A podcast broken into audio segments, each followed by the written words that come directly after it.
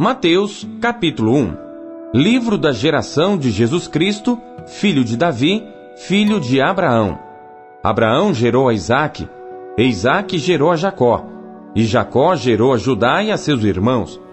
E Judá gerou de Tamar a Perez e a Zerá. E Perez gerou a Esrom, e Esrom gerou a Arão, e Arão gerou a Aminadab, e Aminadab gerou a Naasson, e Naasson gerou a Salmão. E Salmão gerou de Raabe a Boaz. E Boaz gerou de Rute a Obed. E Obed gerou a Jessé. E Jessé gerou ao rei Davi. E o rei Davi gerou a Salomão, da que foi mulher de Urias. E Salomão gerou a Roboão. E Roboão gerou a Abias. E Abias gerou a Asa. E Asa gerou a Josafá. E Josafá gerou a Jorão. E Jorão gerou a Uzias. Euzias gerou a Jotão, e Jotão gerou a Acás, e Acás gerou a Ezequias, e Ezequias gerou a Manassés, e Manassés gerou a Amon, e Amon gerou a Josias, e Josias gerou a Jeconias e a seus irmãos na deportação para a Babilônia. E depois da deportação para a Babilônia, Jeconias gerou a Salatiel, e Salatiel gerou a Zorobabel, e Zorobabel gerou a Abiúde, e Abiúde gerou a Eliaquim, e Eliaquim gerou a Azor, e Azor gerou a Sadoc, e Sadoc gerou a Aquim, e Aquim gerou a Eliúde, e Eliúde gerou a Eliázar, e Eliázar gerou a Matã, e Matã gerou a Jacó, e Jacó gerou a José, marido de Maria, da qual nasceu Jesus, que se chama o Cristo. De sorte que todas as gerações, desde Abraão até Davi, são 14 gerações, e desde Davi até a deportação para a Babilônia, 14 gerações, e desde a deportação para a Babilônia até Cristo, 14 gerações. Ora, o nascimento de Jesus Cristo foi assim. Estando Maria, sua mãe, desposada com José, antes de se ajuntarem, achou-se ter concebido do Espírito Santo. Então José, seu marido, como era justo e a não queria infamar, intentou deixá-la secretamente. E projetando ele isto, eis que em sonho lhe apareceu um anjo do Senhor, dizendo: José, filho de Davi, não temas receber a Maria, tua mulher, porque o que nela está gerado é do Espírito Santo, e dará à luz um filho, e chamarás o seu nome Jesus, porque ele salvará o seu povo dos seus pecados. Tudo isto aconteceu para que se cumprisse o que foi dito da parte do Senhor pelo profeta que diz: Eis que a Virgem conceberá e dará à luz um filho, e chamá-lo-ão pelo nome de Emanuel, que traduzido é Deus conosco. E José, despertando do sono, fez como o anjo do Senhor lhe ordenara, e recebeu a sua mulher. E não a conheceu, até que deu à luz seu filho, o primogênito, e pôs-lhe por nome Jesus.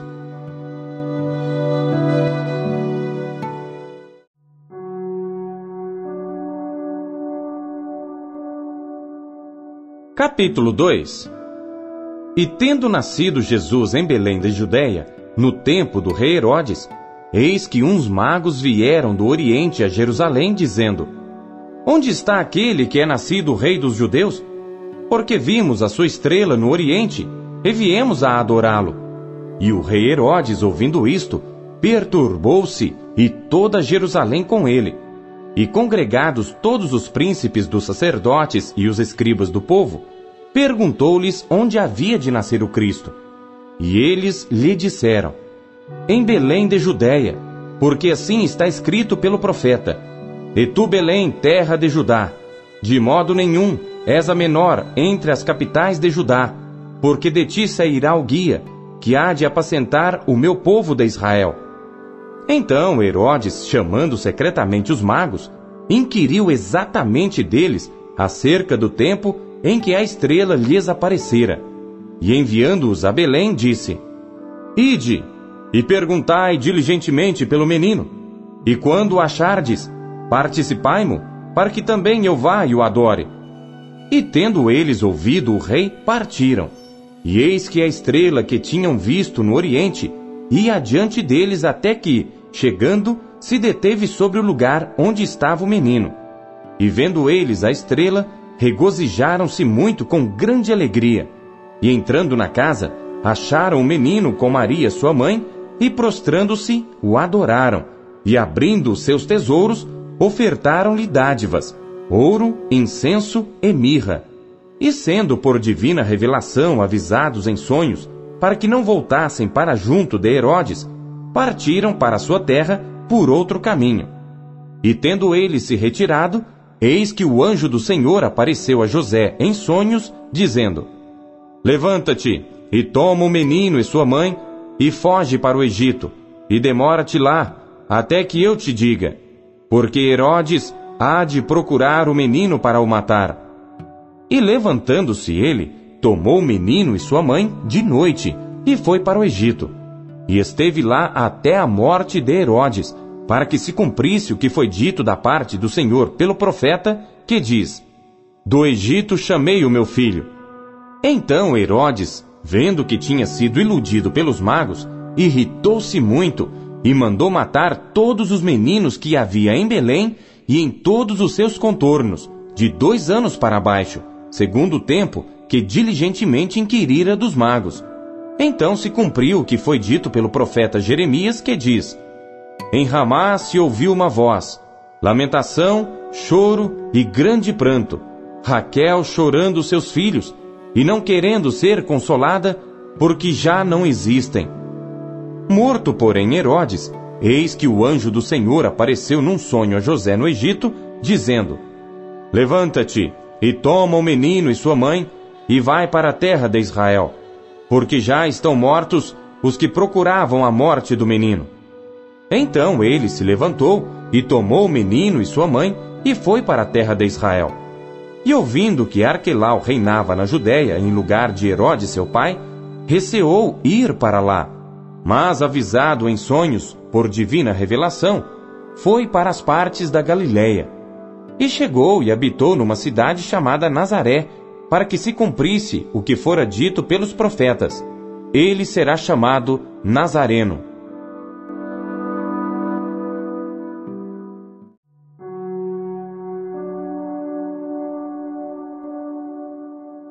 Capítulo 3 e naqueles dias apareceu João, o Batista, pregando no deserto da Judéia e dizendo: Arrependei-vos, porque é chegado o reino dos céus. Porque este é o anunciado pelo profeta Isaías que disse: Voz do que clama no deserto, preparai o caminho do Senhor, endireitai as suas veredas. E este João tinha as suas vestes de pelos de camelos e um cinto de couro em torno de seus lombos, e alimentava-se de gafanhotos e de mel silvestre. Então ia ter com ele Jerusalém e toda a Judéia e toda a província adjacente ao Jordão. E eram por ele batizados no rio Jordão, confessando seus pecados. E vendo ele muitos dos fariseus e dos saduceus que vinham ao seu batismo, dizia-lhes: Raça de víboras! Quem vos ensinou a fugir da ira futura? Produzi, pois, frutos dignos de arrependimento. E não presumais de vós mesmos, dizendo: Temos por pai a Abraão. Porque eu vos digo que, mesmo destas pedras, Deus pode suscitar filhos a Abraão. E também agora está posto o machado à raiz das árvores. Toda árvore, pois, que não produz bom fruto, é cortada e lançada no fogo. E eu, em verdade, vos batizo com água, para o arrependimento. Mas aquele que vem após mim é mais poderoso do que eu, cujas alparcas não sou digno de levar. Ele vos batizará com o Espírito Santo e com fogo. Em sua mão tem a pá, ele limpará a sua eira, e recolherá no celeiro seu trigo, e queimará a palha com fogo que nunca se apagará. Então veio Jesus da Galiléia ter com João junto do Jordão, para ser batizado por ele. Mas João opunha-se-lhe dizendo: Eu careço de ser batizado por ti, e vens tu a mim?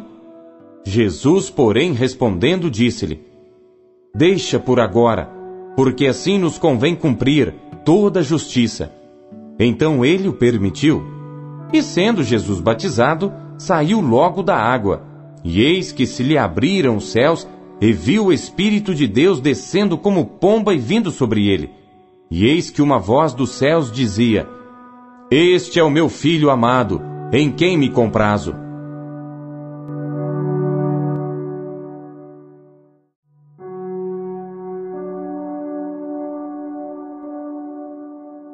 Capítulo 4 Então foi conduzido Jesus pelo Espírito ao deserto, para ser tentado pelo diabo.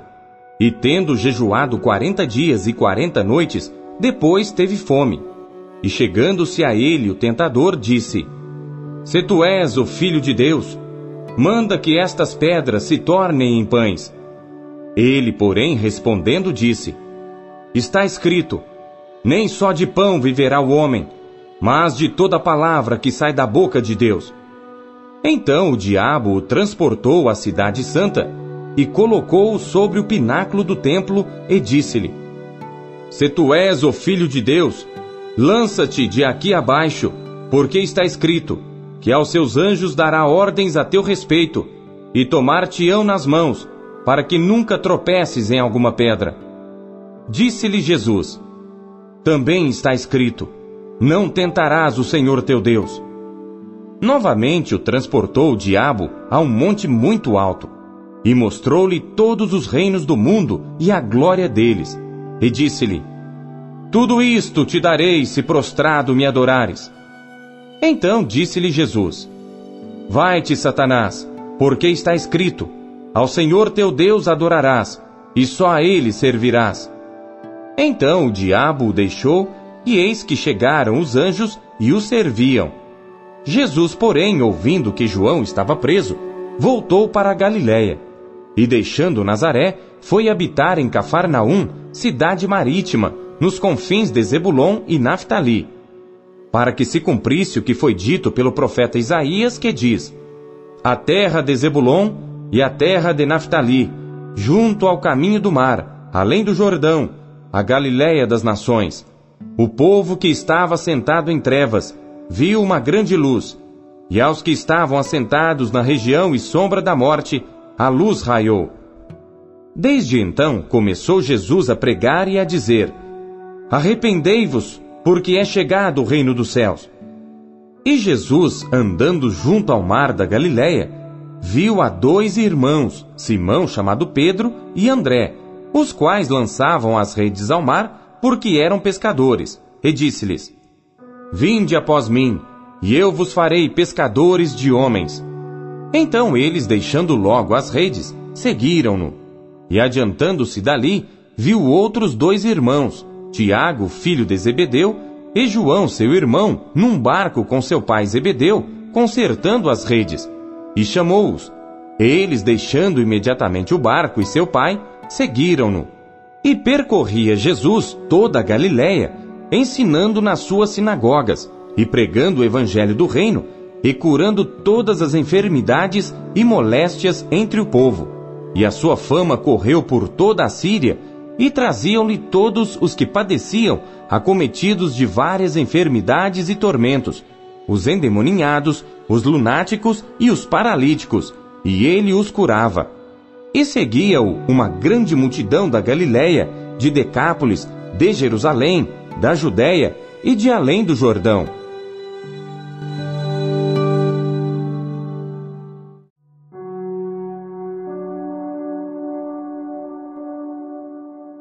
Capítulo 5 E Jesus, vendo a multidão, subiu a um monte, e assentando-se, aproximaram-se dele os seus discípulos, e abrindo a sua boca, os ensinava dizendo: Bem-aventurados os pobres de espírito, porque deles é o reino dos céus. Bem-aventurados os que choram, porque eles serão consolados. Bem-aventurados os mansos, porque eles herdarão a terra. Bem-aventurados os que têm fome e sede de justiça, porque eles serão fartos. Bem-aventurados os misericordiosos, porque eles alcançarão misericórdia. Bem-aventurados os limpos de coração, porque eles verão a Deus. Bem-aventurados os pacificadores, porque eles serão chamados filhos de Deus. Bem-aventurados os que sofrem perseguição por causa da justiça, porque deles é o reino dos céus. Bem-aventurados sois vós, quando vos injuriarem e perseguirem, e mentindo disserem todo mal contra vós por minha causa. Exultai e alegrai-vos, porque é grande o vosso galardão nos céus, porque assim perseguiram os profetas que foram antes de vós. Vós sois o sal da terra. E se o sal for insípido, com que se há de salgar? Para nada mais presta senão para se lançar fora e ser pisado pelos homens. Vós sois a luz do mundo. Não se pode esconder uma cidade edificada sobre um monte, nem se acende a candeia e se coloca debaixo do alqueire, mas no velador, e dá luz a todos que estão na casa. Assim resplandeça a vossa luz diante dos homens, para que vejam as vossas boas obras e glorifiquem a vosso Pai que está nos céus. Não cuideis que vim destruir a lei ou os profetas. Não vim abrogar, mas cumprir. Porque em verdade vos digo que, até que o céu e a terra passem, nenhum jota ou um tio se omitirá da lei, sem que tudo seja cumprido. Qualquer, pois, que violar um destes mandamentos, por menor que seja, e assim ensinar aos homens, será chamado menor no reino dos céus. Aquele, porém, que os cumprir e ensinar, será chamado grande no reino dos céus. Porque vos digo que, se a vossa justiça não exceder a dos escribas e fariseus, de modo nenhum entrareis no reino dos céus. Ouvistes que foi dito aos antigos: Não matarás. Mas qualquer que matar, será réu de juízo.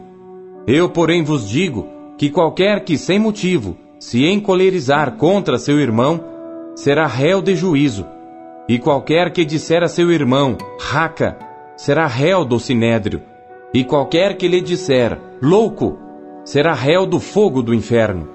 Portanto, se trouxeres a tua oferta ao altar, e aí te lembrares de que teu irmão tem alguma coisa contra ti, deixa ali diante do altar a tua oferta, e vai reconciliar-te primeiro com teu irmão, e depois vem e apresenta a tua oferta. Concilia-te depressa com o teu adversário, enquanto estás no caminho com ele, para que não aconteça que o adversário te entregue ao juiz e o juiz te entregue ao oficial e te encerrem na prisão. Em verdade te digo que de maneira nenhuma sairás dali enquanto não pagares o último ceitil. Ouvistes que foi dito aos antigos: Não cometerás adultério. Eu, porém, vos digo que qualquer que atentar numa mulher para a cobiçar, já em seu coração cometeu adultério com ela. Portanto, se o teu olho direito te escandalizar, arranca-o e atira-o para longe de ti. Pois te é melhor que se perca um dos teus membros, do que seja todo o teu corpo lançado no inferno. E se a tua mão direita te escandalizar, corta-a e atira-a para longe de ti, porque te é melhor que um dos teus membros se perca, do que seja todo o teu corpo lançado no inferno. Também foi dito: qualquer que deixar sua mulher, dê-lhe carta de desquite. Eu, porém, vos digo que qualquer que repudiar sua mulher, a não ser por causa de prostituição, faz que ela cometa adultério, e qualquer que casar com a repudiada, comete adultério. Outro sim ouvistes que foi dito aos antigos: não perjurarás, mas cumprirás os teus juramentos ao Senhor. Eu, porém, vos digo que de maneira nenhuma jureis, nem pelo céu, porque é o trono de Deus, nem pela terra, porque é o escabelo de seus pés, nem por Jerusalém, porque é a cidade do grande rei. Nem jurarás pela tua cabeça, porque não podes tornar um cabelo branco ou preto. Seja, porém, o vosso falar sim, sim, não, não porque o que passa disto é de procedência maligna. Ouvistes que foi dito: olho por olho e dente por dente. Eu, porém, vos digo que não resistais ao mal, mas se qualquer te bater na face direita, oferece-lhe também a outra. E ao que quiser pleitear contigo e tirar-te a túnica, larga-lhe também a capa. E se qualquer te obrigar a caminhar uma milha, vai com ele duas. Dá a quem te pedir, e não te desvies daquele que quiser que lhe emprestes. Ouvistes que foi dito: Amarás o teu próximo e odiarás o teu inimigo. Eu, porém, vos digo: amai a vossos inimigos, bendizei os que vos maldizem, fazei bem aos que vos odeiam, e orai pelos que vos maltratam e vos perseguem, para que sejais filhos do vosso Pai que está nos céus.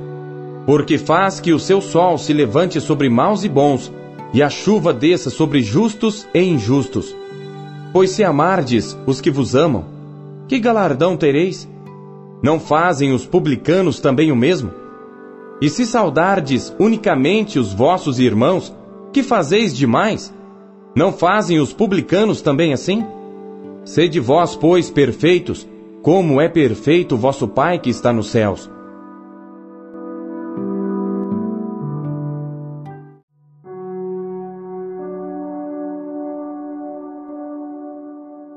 Capítulo 6 Guardai-vos de fazer a vossa esmola diante dos homens, para ser desvistos por eles. Aliás, não tereis galardão junto de vosso Pai que está nos céus. Quando, pois, deres esmola, não faças tocar trombeta diante de ti, como fazem os hipócritas nas sinagogas e nas ruas, para serem glorificados pelos homens. Em verdade vos digo que já receberam o seu galardão. Mas quando tu deres esmola, não saiba a tua mão esquerda o que faz a tua direita para que a tua esmola seja dada em secreto. E teu pai que vem em secreto, ele mesmo te recompensará publicamente. E quando orares, não sejas como os hipócritas, pois se comprazem em orar em pé nas sinagogas e às esquinas das ruas, para serem vistos pelos homens. Em verdade vos digo que já receberam o seu galardão. Mas tu, quando orares, entra no teu aposento, e fechando a tua porta, Ora teu pai que está em secreto, e teu pai que vê em secreto, te recompensará publicamente. E orando, não useis de vãs repetições como os gentios, que pensam que por muito falarem serão ouvidos. Não vos assemelheis, pois, a eles, porque vosso Pai sabe o que vos é necessário, antes de vós lhe o pedirdes. Portanto, vós orareis assim: Pai nosso que estás nos céus, santificado seja o teu nome. Venha o teu reino, seja feita a tua vontade, assim na terra como no céu. O pão nosso de cada dia nos dá hoje, e perdoa-nos as nossas dívidas, assim como nós perdoamos aos nossos devedores. E não nos induzas à tentação, mas livra-nos do mal, porque teu é o reino, e o poder, e a glória para sempre. Amém. Porque se perdoardes aos homens as suas ofensas, também vosso Pai Celestial vos perdoará a vós. Se, porém, não perdoardes aos homens as suas ofensas, também vosso Pai vos não perdoará as vossas ofensas. E quando jejuardes, não vos mostreis contristados como os hipócritas, porque desfiguram os seus rostos, para que aos homens pareça que jejuam. Em verdade vos digo que já receberam o seu galardão. Tu, porém, quando jejuares, Unge a tua cabeça e lava o teu rosto, para não pareceres aos homens que jejuas, mas a teu pai, que está em secreto. E teu pai, que vê em secreto, te recompensará publicamente. Não ajunteis tesouros na terra, onde a traça e a ferrugem tudo consomem, e onde os ladrões minam e roubam. Mas ajuntai tesouros no céu, onde nem a traça nem a ferrugem consomem, e onde os ladrões não minam nem roubam porque onde estiver o vosso tesouro, aí estará também o vosso coração. A candeia do corpo são os olhos, de sorte que, se os teus olhos forem bons, todo o teu corpo terá luz. Se, porém, os teus olhos forem maus, o teu corpo será tenebroso. Se, portanto, a luz que em ti há são trevas, quão grandes serão tais trevas? Ninguém pode servir a dois senhores, porque ou há de odiar um e amar o outro, ou se dedicará a um e desprezará o outro. Não podeis servir a Deus e a Mamon. Por isso vos digo: não andeis cuidadosos quanto à vossa vida pelo que haveis de comer, ou pelo que haveis de beber, nem quanto ao vosso corpo pelo que haveis de vestir. Não é a vida mais do que o mantimento, e o corpo mais do que o vestuário?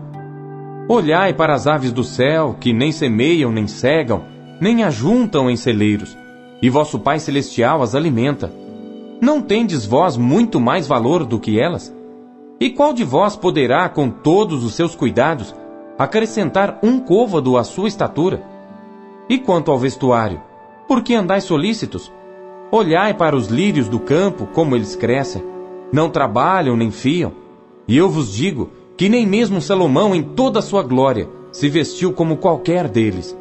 Pois se Deus assim veste a erva do campo que hoje existe e amanhã é lançada no forno, não vos vestirá muito mais a vós, homens de pouca fé. Não andeis, pois, inquietos, dizendo: Que comeremos? Ou que beberemos? Ou com que nos vestiremos?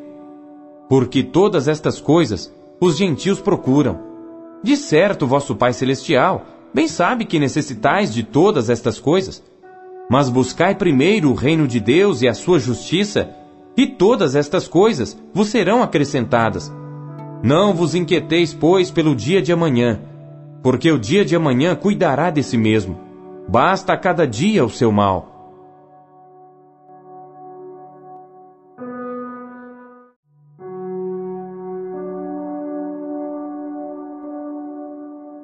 Capítulo 7 Não julgueis para que não sejais julgados, porque com o juízo com que julgardes sereis julgados, e com a medida com que tiverdes medido, vos hão de medir a vós.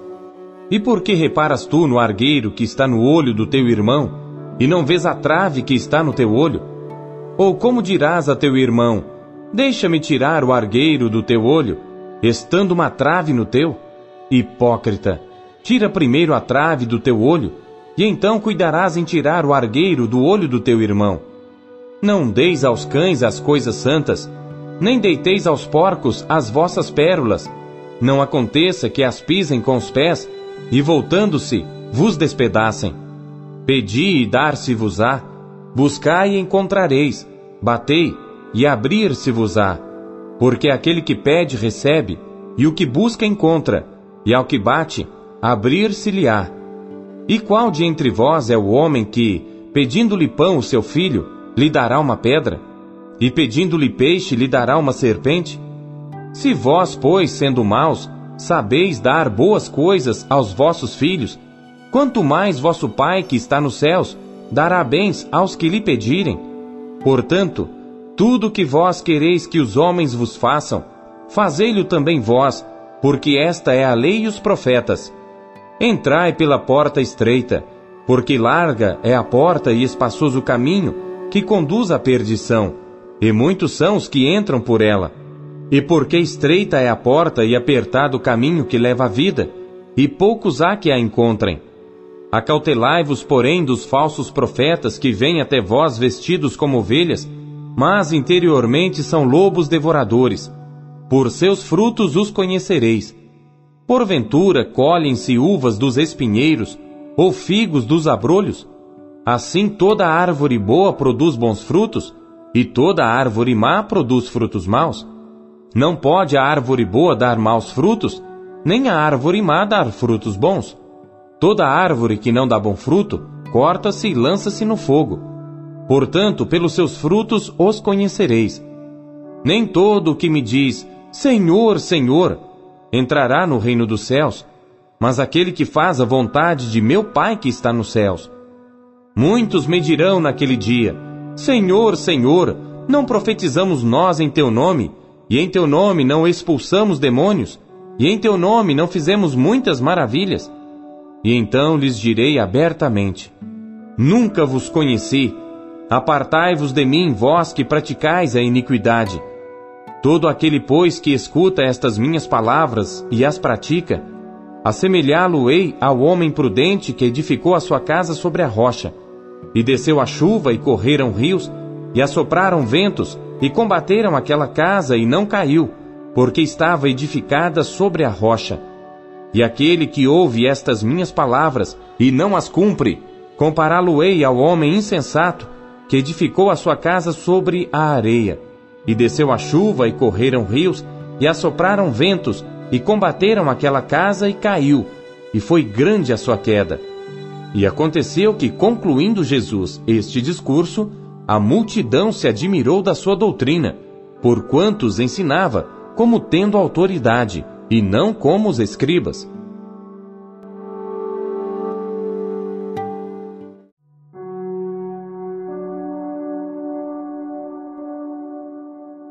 Capítulo 8 E descendo ele do monte, seguiu-o uma grande multidão.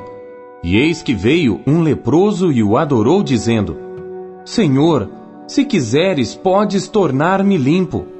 E Jesus, estendendo a mão, tocou-o, dizendo: Quero, ser limpo. E logo ficou purificado da lepra. Disse-lhe então Jesus: Olha, não o digas a alguém, mas vai, mostra-te ao sacerdote e apresenta a oferta que Moisés determinou para lhe servir de testemunho. E entrando Jesus em Cafarnaum, chegou junto dele um centurião rogando-lhe e dizendo: Senhor, o meu criado jaz em casa paralítico e violentamente atormentado. E Jesus lhe disse: Eu irei e lhe darei saúde. E o centurião respondendo disse: Senhor, não sou digno de que entres debaixo do meu telhado, mas dize somente uma palavra, e o meu criado há de sarar. Pois também eu sou homem sob autoridade, e tenho soldados às minhas ordens, e digo a este vai, e ele vai, e a outro vem, e ele vem, e ao meu criado faze isto, e ele o faz. E maravilhou-se Jesus ouvindo isto, e disse aos que o seguiam: Em verdade vos digo que nem mesmo em Israel encontrei tanta fé. Mas eu vos digo que muitos virão do Oriente e do Ocidente e assentar-se-ão à mesa com Abraão, Isaque e Jacó no reino dos céus. E os filhos do reino serão lançados nas trevas exteriores. Ali haverá pranto e ranger de dentes. Então disse Jesus ao centurião: Vai, e como creste te seja feito. E naquela mesma hora o seu criado sarou. E Jesus, entrando em casa de Pedro, viu a sogra deste acamada e com febre. E tocou-lhe na mão, e a febre a deixou, e levantou-se e serviu-os. E chegada a tarde, trouxeram-lhe muitos endemoninhados, e ele com a sua palavra expulsou deles os espíritos e curou todos os que estavam enfermos, para que se cumprisse o que fora dito pelo profeta Isaías, que diz: Ele tomou sobre si as nossas enfermidades e levou as nossas doenças. E Jesus, vendo em torno de si uma grande multidão, ordenou que passassem para o outro lado. E aproximando-se dele um escriba, disse-lhe: Mestre, aonde quer que fores, eu te seguirei. E disse Jesus: As raposas têm covis, e as aves do céu têm ninhos, mas o filho do homem não tem onde reclinar a cabeça. E outro de seus discípulos lhe disse: Senhor, permite-me que primeiramente vá sepultar meu pai.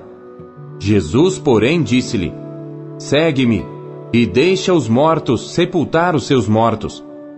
E entrando ele no barco, seus discípulos o seguiram. E eis que no mar se levantou uma tempestade tão grande que o barco era coberto pelas ondas. Ele, porém, estava dormindo. E os seus discípulos, aproximando-se, o despertaram, dizendo: Senhor, salva-nos, que perecemos. E ele disse-lhes: Por que temeis, homens de pouca fé? Então, levantando-se, repreendeu os ventos e o mar, e seguiu-se uma grande bonança. E aqueles homens se maravilharam, dizendo: Que homem é este, que até os ventos e o mar lhe obedecem? E tendo chegado ao outro lado, à província dos Gadarenos, saíram-lhe ao encontro dois endemoninhados, vindos dos sepulcros. Tão ferozes eram que ninguém podia passar por aquele caminho. E eis que clamaram, dizendo: Que temos nós contigo, Jesus, Filho de Deus? Vieste aqui atormentar-nos antes do tempo? E andava pastando distante deles uma manada de muitos porcos. E os demônios rogaram-lhe, dizendo: Se nos expulsas, permite-nos que entremos naquela manada de porcos. E ele lhes disse: Ide. E saindo eles, se introduziram na manada dos porcos. E eis que toda aquela manada de porcos se precipitou no mar por um despenhadeiro, e morreram nas águas. Os porqueiros fugiram e chegando à cidade, divulgaram tudo o que acontecera aos endemoniados. E eis que toda aquela cidade saiu ao encontro de Jesus, e vendo-o, rogaram-lhe que se retirasse dos seus termos.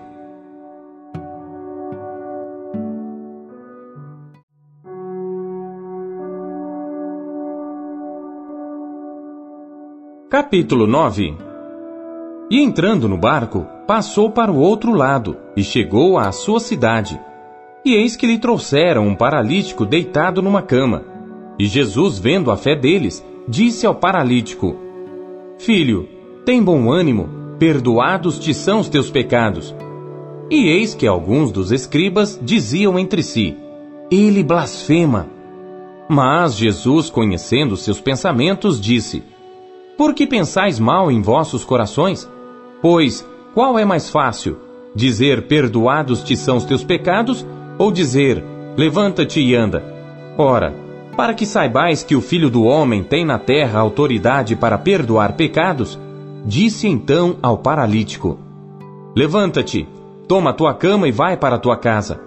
E levantando-se foi para sua casa. E a multidão, vendo isto, maravilhou-se e glorificou a Deus que dera tal poder aos homens. E Jesus, passando adiante dali, viu assentado na recebedoria um homem chamado Mateus, e disse-lhe: Segue-me. E ele, levantando-se, o seguiu. E aconteceu que, estando ele em casa, sentado à mesa, chegaram muitos publicanos e pecadores e sentaram-se juntamente com Jesus e seus discípulos. E os fariseus, vendo isto, disseram aos seus discípulos: Por que come o vosso mestre com os publicanos e pecadores? Jesus, porém, ouvindo, disse-lhes: Não necessitam de médico os sãos, mas sim os doentes. Ide, porém, e aprendei o que significa: Misericórdia quero e não sacrifício, porque eu não vim a chamar os justos, mas os pecadores ao arrependimento. Então chegaram ao pé dele os discípulos de João, dizendo: por que jejuamos nós e os fariseus muitas vezes, e os teus discípulos não jejuam? E disse-lhes Jesus: Podem porventura andar tristes os filhos das bodas, enquanto o esposo está com eles? Dias, porém, virão em que lhes será tirado o esposo, e então jejuarão. Ninguém deita remendo de pano novo em roupa velha, porque semelhante remendo rompe a roupa e faz-se maior a rotura. Nem se deita vinho novo em odres velhos. Aliás, rompem-se os odres e entorna-se o vinho, e os odres estragam-se. Mas deita-se vinho novo em odres novos, e assim ambos se conservam. Dizendo-lhes ele estas coisas, eis que chegou um chefe e o adorou, dizendo: Minha filha faleceu agora mesmo, mas vem, impõe-lhe a tua mão e ela viverá. E Jesus, levantando-se, seguiu-o, ele e os seus discípulos. E eis que uma mulher que havia já doze anos padecia de um fluxo de sangue, chegando por detrás dele, tocou a orla de sua roupa, porque dizia consigo: Se eu tão somente tocar a sua roupa, ficarei sã.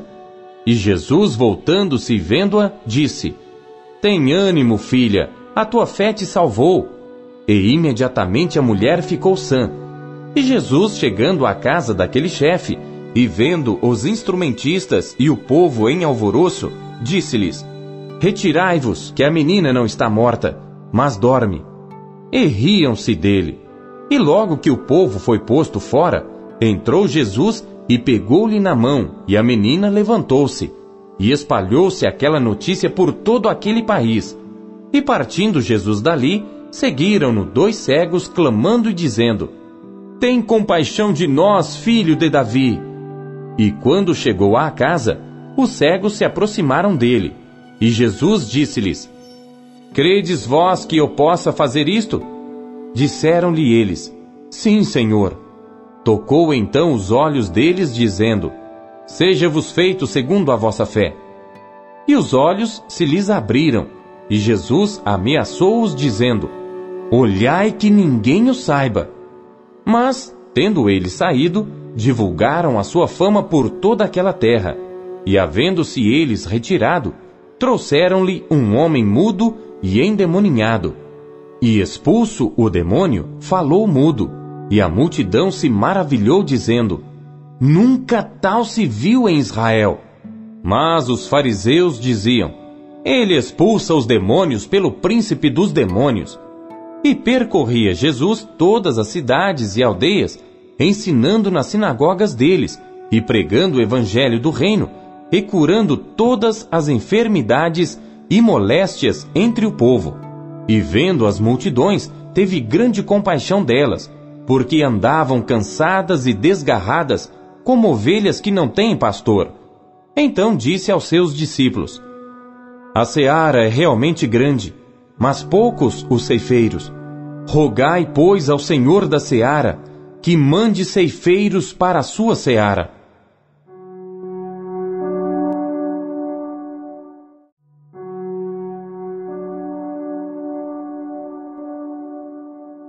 Capítulo 10 E chamando seus doze discípulos, deu-lhes poder sobre os espíritos imundos para os expulsarem e para curarem toda enfermidade e todo mal. Ora, os nomes dos doze apóstolos são estes: o primeiro, Simão, chamado Pedro, e André, seu irmão, Tiago, filho de Zebedeu, e João, seu irmão, Filipe e Bartolomeu, Tomé e Mateus, o publicano Tiago, filho de Alfeu, e Lebeu, apelidado Tadeu, Simão o Zelote e Judas Iscariotes, aquele que o traiu. Jesus enviou estes doze e lhes ordenou, dizendo: Não ireis pelo caminho dos gentios, nem entrareis em cidade de samaritanos, mas ide antes as ovelhas perdidas da casa de Israel. E indo pregai, dizendo: É chegado o reino dos céus. Curai os enfermos, limpai os leprosos, ressuscitai os mortos, expulsai os demônios, de graça recebestes, de graça dai. Não possuais ouro, nem prata, nem cobre em vossos cintos, nem alforges para o caminho, nem duas túnicas, nem alparcas, nem bordão, porque digno é o operário do seu alimento. E em qualquer cidade ou aldeia em que entrardes, procurai saber quem nela seja digno, e hospedai-vos aí, até que vos retireis. E quando entrardes na alguma casa, saudai-a, e se a casa for digna, desça sobre ela a vossa paz. Mas se não for digna, torne para vós a vossa paz.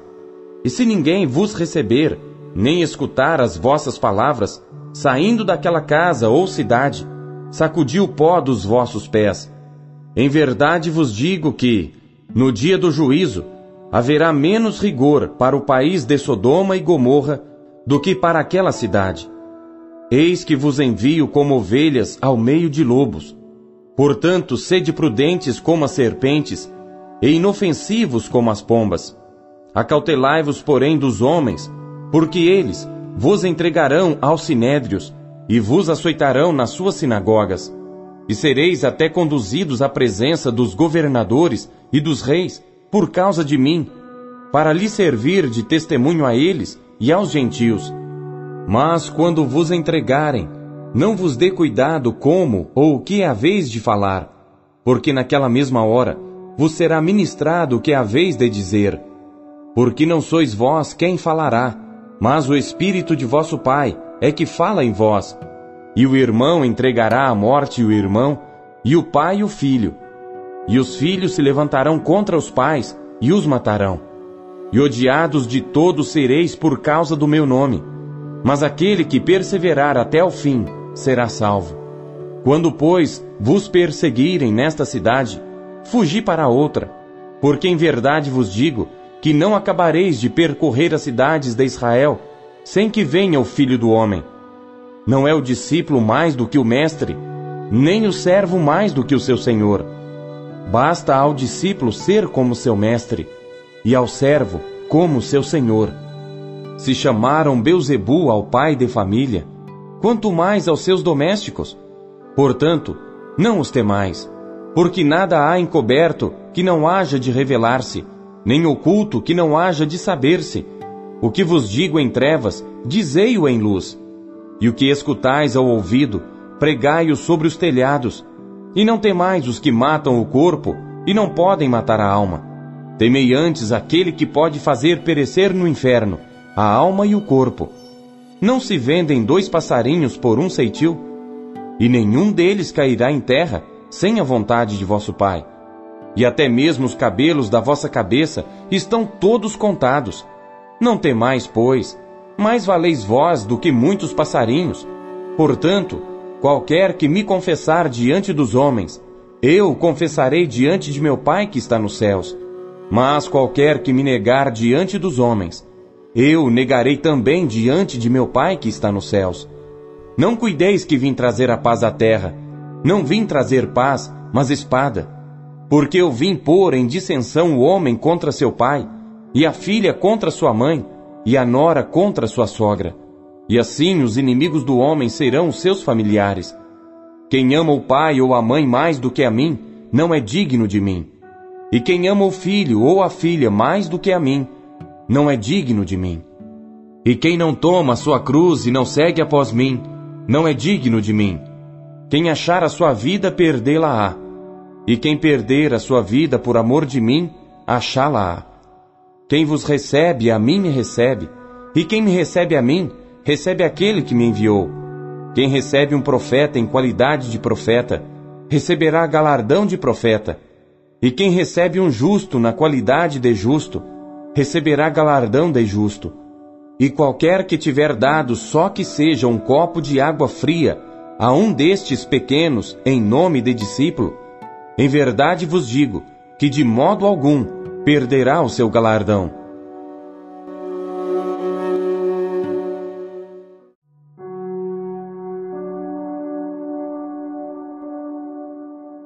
Capítulo 11 E aconteceu que, acabando Jesus de dar instruções aos seus doze discípulos, partiu dali a ensinar e a pregar nas cidades deles. E João, ouvindo no cárcere falar dos feitos de Cristo, enviou dois dos seus discípulos a dizer-lhe: És tu aquele que havia de vir, ou esperamos outro? E Jesus, respondendo, disse-lhes: Ide anunciai a João as coisas que ouvis e vedes.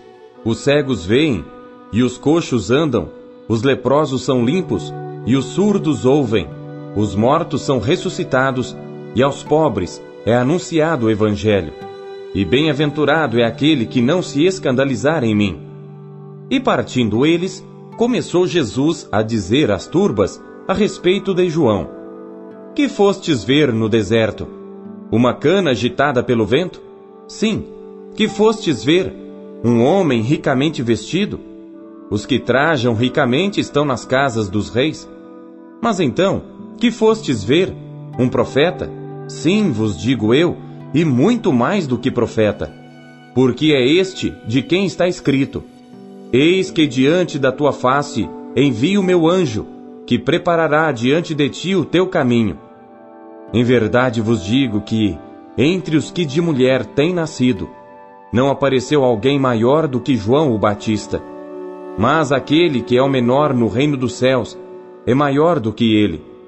E desde os dias de João o Batista até agora, se faz violência ao reino dos céus, e pela força se apoderam dele, porque todos os profetas e a lei profetizaram até João.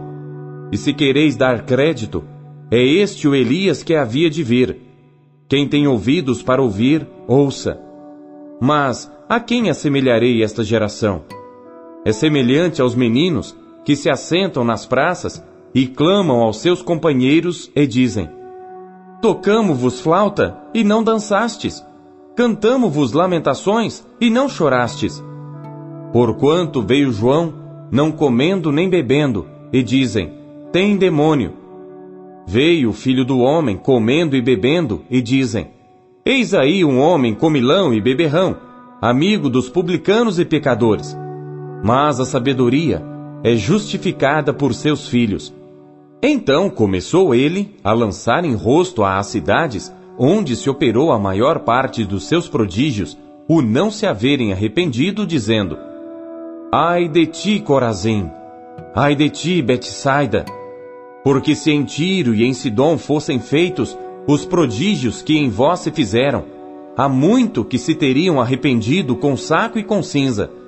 Por isso eu vos digo que haverá menos rigor para Tiro e Sidom no dia do juízo do que para vós. E tu, Cafarnaum, que te ergues até aos céus, serás abatida até aos infernos. Porque se em Sodoma tivessem sido feitos os prodígios que em ti se operaram, teria ela permanecido até hoje. Eu vos digo, porém, que haverá menos rigor para os de Sodoma no dia do juízo do que para ti. Naquele tempo, respondendo Jesus, disse: Graças te dou, ó Pai, Senhor do céu e da terra, que ocultaste estas coisas aos sábios e entendidos e as revelaste aos pequeninos. Sim, ó Pai, porque assim te aprouve. Todas as coisas me foram entregues por meu Pai, e ninguém conhece o Filho senão o Pai, e ninguém conhece o Pai senão o Filho, e aquele a quem o Filho quiser revelar. Vinde a mim todos os que estáis cansados e oprimidos, e eu vos aliviarei. Tomai sobre vós o meu jugo, e aprendei de mim, que sou manso e humilde de coração, e encontrareis descanso para as vossas almas, porque o meu jugo é suave, e o meu fardo é leve.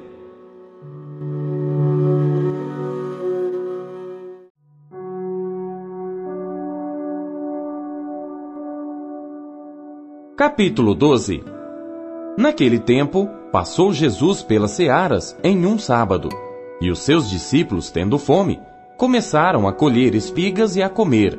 E os fariseus, vendo isto, disseram-lhe: Eis que os teus discípulos fazem o que não é lícito fazer num sábado. Ele, porém, lhes disse: Não tendes lido o que fez Davi quando teve fome, ele e os que com ele estavam?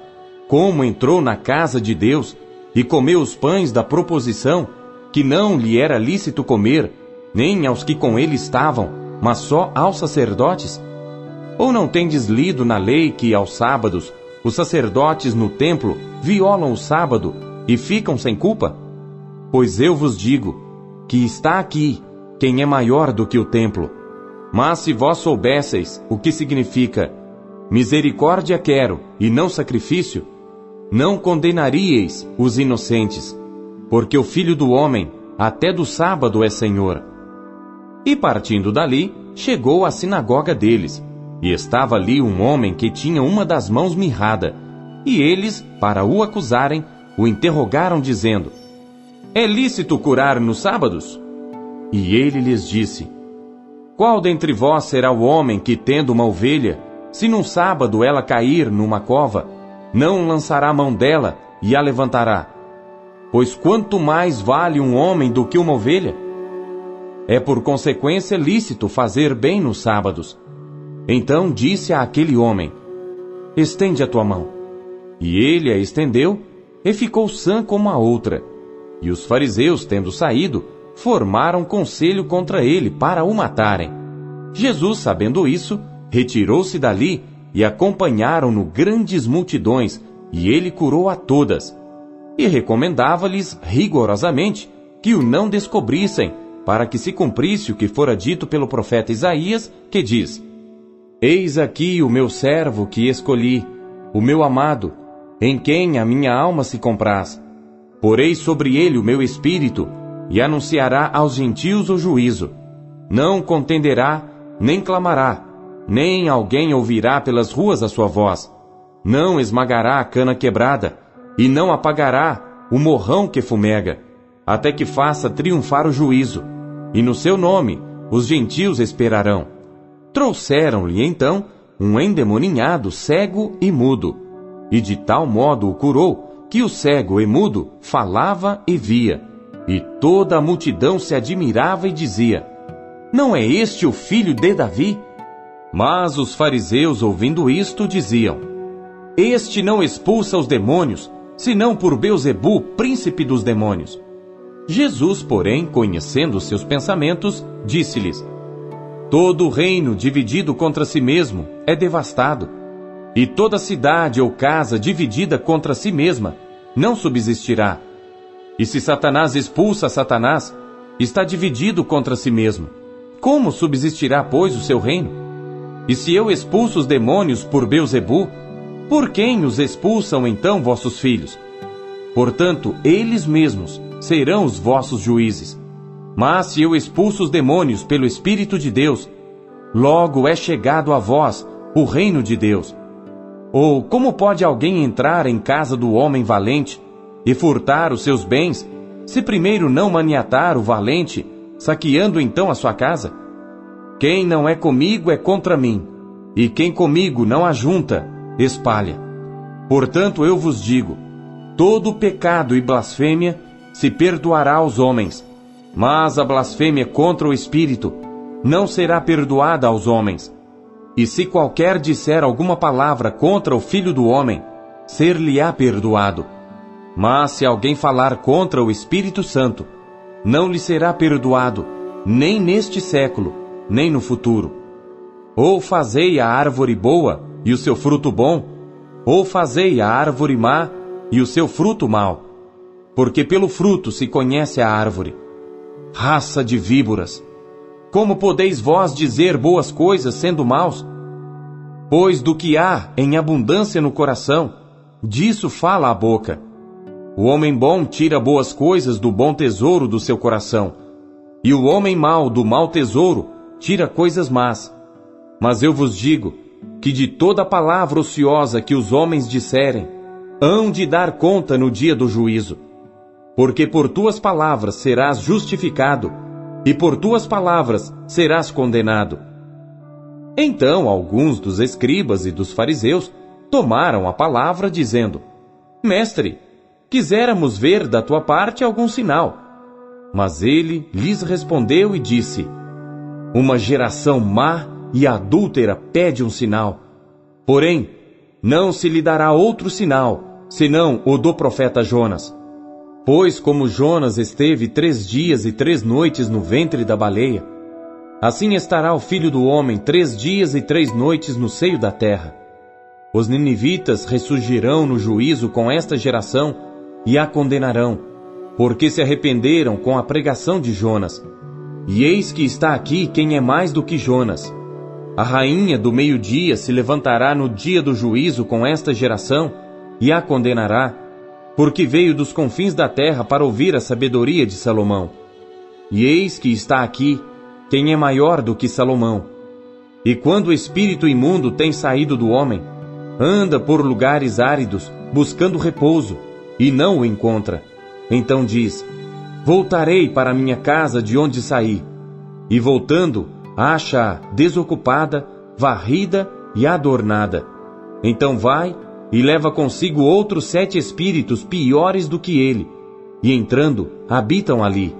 E são os últimos atos desse homem, piores do que os primeiros. Assim acontecerá também a esta geração má. E falando ele ainda à multidão, eis que estavam fora sua mãe e seus irmãos, pretendendo falar-lhe. E disse-lhe alguém: Eis que estão ali fora tua mãe e teus irmãos que querem falar-te. Ele, porém, respondendo, disse ao que lhe falara: Quem é minha mãe e quem são meus irmãos?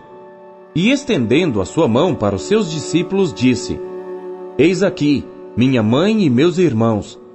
Porque qualquer que fizer a vontade de meu Pai que está nos céus, este é meu irmão e irmã e mãe.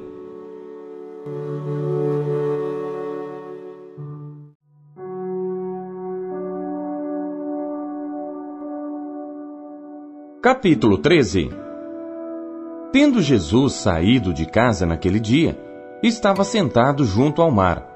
E ajuntou-se muita gente ao pé dele, de sorte que entrando num barco se assentou, e toda a multidão estava em pé na praia. E falou-lhe de muitas coisas por parábolas, dizendo: Eis que o semeador saiu a semear. E quando semeava, uma parte da semente caiu ao pé do caminho, e vieram as aves e comeram-na. E outra parte caiu em pedregais, onde não havia terra bastante, e logo nasceu, porque não tinha terra funda. Mas, vindo o sol, queimou-se e secou-se, porque não tinha raiz. E outra caiu entre espinhos, e os espinhos cresceram e sufocaram-na. E outra caiu em boa terra, e deu fruto, um a cem, outro a sessenta e outro a trinta. Quem tem ouvidos para ouvir, ouça. E acercando-se dele os discípulos, disseram-lhe: Por que lhes falas por parábolas? Ele, respondendo, disse-lhes: Porque a vós é dado conhecer os mistérios do reino dos céus, mas a eles não lhes é dado. Porque aquele que tem, se dará, e terá em abundância. Mas àquele que não tem, até aquilo que tem lhe será tirado. Por isso lhes falo por parábolas, porque eles, vendo, não veem, e ouvindo, não ouvem nem compreendem. E nele se cumpre a profecia de Isaías que diz: Ouvindo ouvireis, mas não compreendereis, e vendo vereis, mas não percebereis, porque o coração deste povo está endurecido, e ouviram de mau grado com seus ouvidos, e fecharam seus olhos, para que não vejam com os olhos, e ouçam com os ouvidos, e compreendam com o coração, e se convertam, e eu os cure. Mas, bem-aventurados os vossos olhos porque veem, e os vossos ouvidos porque ouvem, porque em verdade vos digo que muitos profetas e justos desejaram ver o que vós vedes, e não ouviram, e ouvir o que vós ouvis, e não ouviram. Escutai vós, pois, a parábola do semeador. Ouvindo alguém a palavra do reino, e não a entendendo, vem o maligno e arrebata o que foi semeado no seu coração. Este é o que foi semeado ao pé do caminho. O que foi semeado em pedregais é o que ouve a palavra e logo a recebe com alegria mas não tem raiz em si mesmo. Antes é de pouca duração, e chegada a angústia e a perseguição por causa da palavra, logo se ofende. E o que foi semeado entre espinhos é o que ouve a palavra, mas os cuidados deste mundo e a sedução das riquezas sufocam a palavra e fica infrutífera. Mas o que foi semeado em boa terra é o que ouve e compreende a palavra, e dá fruto, e um produz cem, outro sessenta e outro trinta. Propôs-lhes outra parábola, dizendo: O reino dos céus é semelhante ao homem que semeia a boa semente no seu campo. Mas dormindo os homens, veio o seu inimigo, e semeou joio no meio do trigo, e retirou-se. E quando a erva cresceu e frutificou, apareceu também o joio. E os servos do pai de família, indo ter com ele, disseram-lhe: Senhor, não semeaste tu no teu campo boa semente? Por que tem então joio? E ele lhes disse: Um inimigo é quem fez isso. E os servos lhe disseram: Queres, pois, que vamos arrancá-lo? Ele, porém, lhes disse: Não, para que ao colher o joio, não arranqueis também o trigo com ele. Deixai crescer ambos juntos até a ceifa, e por ocasião da ceifa, direi aos ceifeiros: Colhei primeiro o joio e atai-o em molhos para o queimar. Mas o trigo, ajuntai-o no meu celeiro. Outra parábola lhes propôs, dizendo: O reino dos céus é semelhante ao grão de mostarda que o homem, pegando nele, semeou no seu campo, o qual é realmente a menor de todas as sementes, mas crescendo, é a maior das plantas, e faz-se uma árvore, de sorte que vêm as aves do céu e se aninham nos seus ramos. Outra parábola lhes disse: O reino dos céus é semelhante ao fermento que uma mulher toma e introduz em três medidas de farinha, até que tudo esteja levedado. Tudo isto disse Jesus por parábolas à multidão, e nada lhes falava sem parábolas, para que se cumprisse o que fora dito pelo profeta que disse: Abrirei em parábolas a minha boca, publicarei coisas ocultas desde a fundação do mundo. Então, tendo despedido a multidão, foi Jesus para casa, e chegaram ao pé dele os seus discípulos, dizendo: Explica-nos a parábola do joio do campo. E ele, respondendo, disse-lhes: O que semeia a boa semente é o filho do homem. O campo é o mundo, e a boa semente são os filhos do reino, e o joio são os filhos do maligno. O inimigo que o semeou é o diabo, e a ceifa é o fim do mundo, e os ceifeiros são os anjos. Assim como o joio é colhido e queimado no fogo, assim será na consumação deste mundo. Mandará o Filho do Homem os seus anjos, E eles colherão do seu reino tudo o que causa escândalo e os que cometem iniquidade, e lançá-los-ão na fornalha de fogo. Ali haverá pranto e ranger de dentes. Então os justos resplandecerão como o sol no reino de seu Pai. Quem tem ouvidos para ouvir, ouça. Também o reino dos céus é semelhante a um tesouro escondido num campo, que um homem achou e escondeu. E pelo gozo dele, vai e vende tudo quanto tem, e compra aquele campo. Outro sim, o reino dos céus é semelhante ao homem negociante, que busca boas pérolas. E encontrando uma pérola de grande valor, foi, vendeu tudo quanto tinha e comprou-a. Igualmente, o reino dos céus é semelhante a uma rede lançada ao mar e que apanha toda a qualidade de peixes. E estando cheia, a puxam para a praia. E assentando-se, apanham para os cestos os bons, os ruins, porém, lançam fora. Assim será na consumação dos séculos. Virão os anjos e separarão os maus de entre os justos, e lançá-los-ão na fornalha de fogo. Ali haverá pranto e ranger de dentes. E disse-lhes Jesus: Entendestes todas estas coisas? Disseram-lhe eles: Sim, Senhor. E ele disse-lhes: Por isso todo escriba instruído acerca do reino dos céus é semelhante a um pai de família que tira do seu tesouro coisas novas e velhas. E aconteceu que Jesus, concluindo estas parábolas, se retirou dali, e chegando à sua pátria, ensinava-os na sinagoga deles de sorte que se maravilhavam e diziam: De onde veio a este a sabedoria e estas maravilhas? Não é este o filho do carpinteiro? E não se chama sua mãe Maria e seus irmãos Tiago e José, e Simão e Judas? E não estão entre nós todas as suas irmãs? De onde lhe veio, pois, tudo isto? E escandalizavam-se nele. Jesus, porém, lhes disse: Não há profeta sem honra, a não ser na sua pátria e na sua casa. E não fez ali muitas maravilhas por causa da incredulidade deles.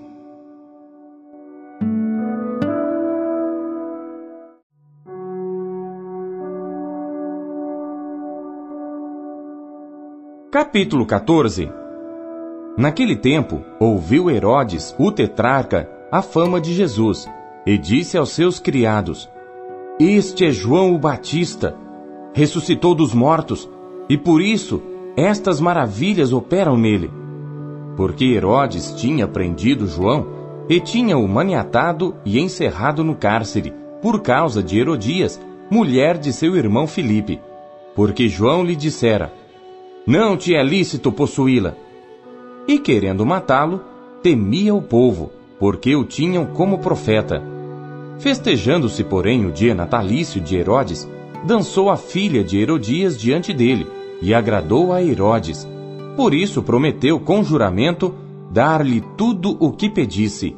E ela, instruída previamente por sua mãe, disse: Dá-me aqui num prato a cabeça de João o Batista. E o rei afligiu-se, mas por causa do juramento e dos que estavam à mesa com ele, ordenou que se lhe desse e mandou degolar João no cárcere. E a sua cabeça foi trazida num prato e dada à jovem, e ela a levou à sua mãe. E chegaram os seus discípulos e levaram o corpo, e o sepultaram, e foram anunciá-lo a Jesus. E Jesus, ouvindo isto, retirou-se dali num barco para um lugar deserto, apartado. E sabendo-o o povo, seguiu-o a pé desde as cidades. E Jesus, saindo, viu uma grande multidão e, possuído de íntima compaixão para com ela, curou os seus enfermos.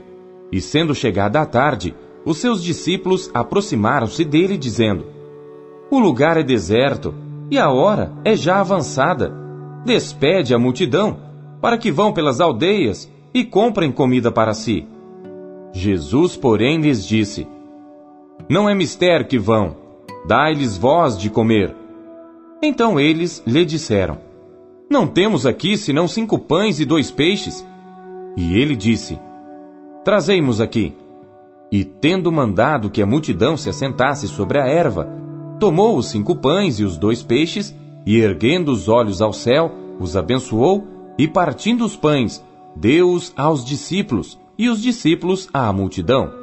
E comeram todos, e saciaram-se, e levantaram dos pedaços que sobejaram doze alcofas cheias. E os que comeram foram quase cinco mil homens, além das mulheres e crianças.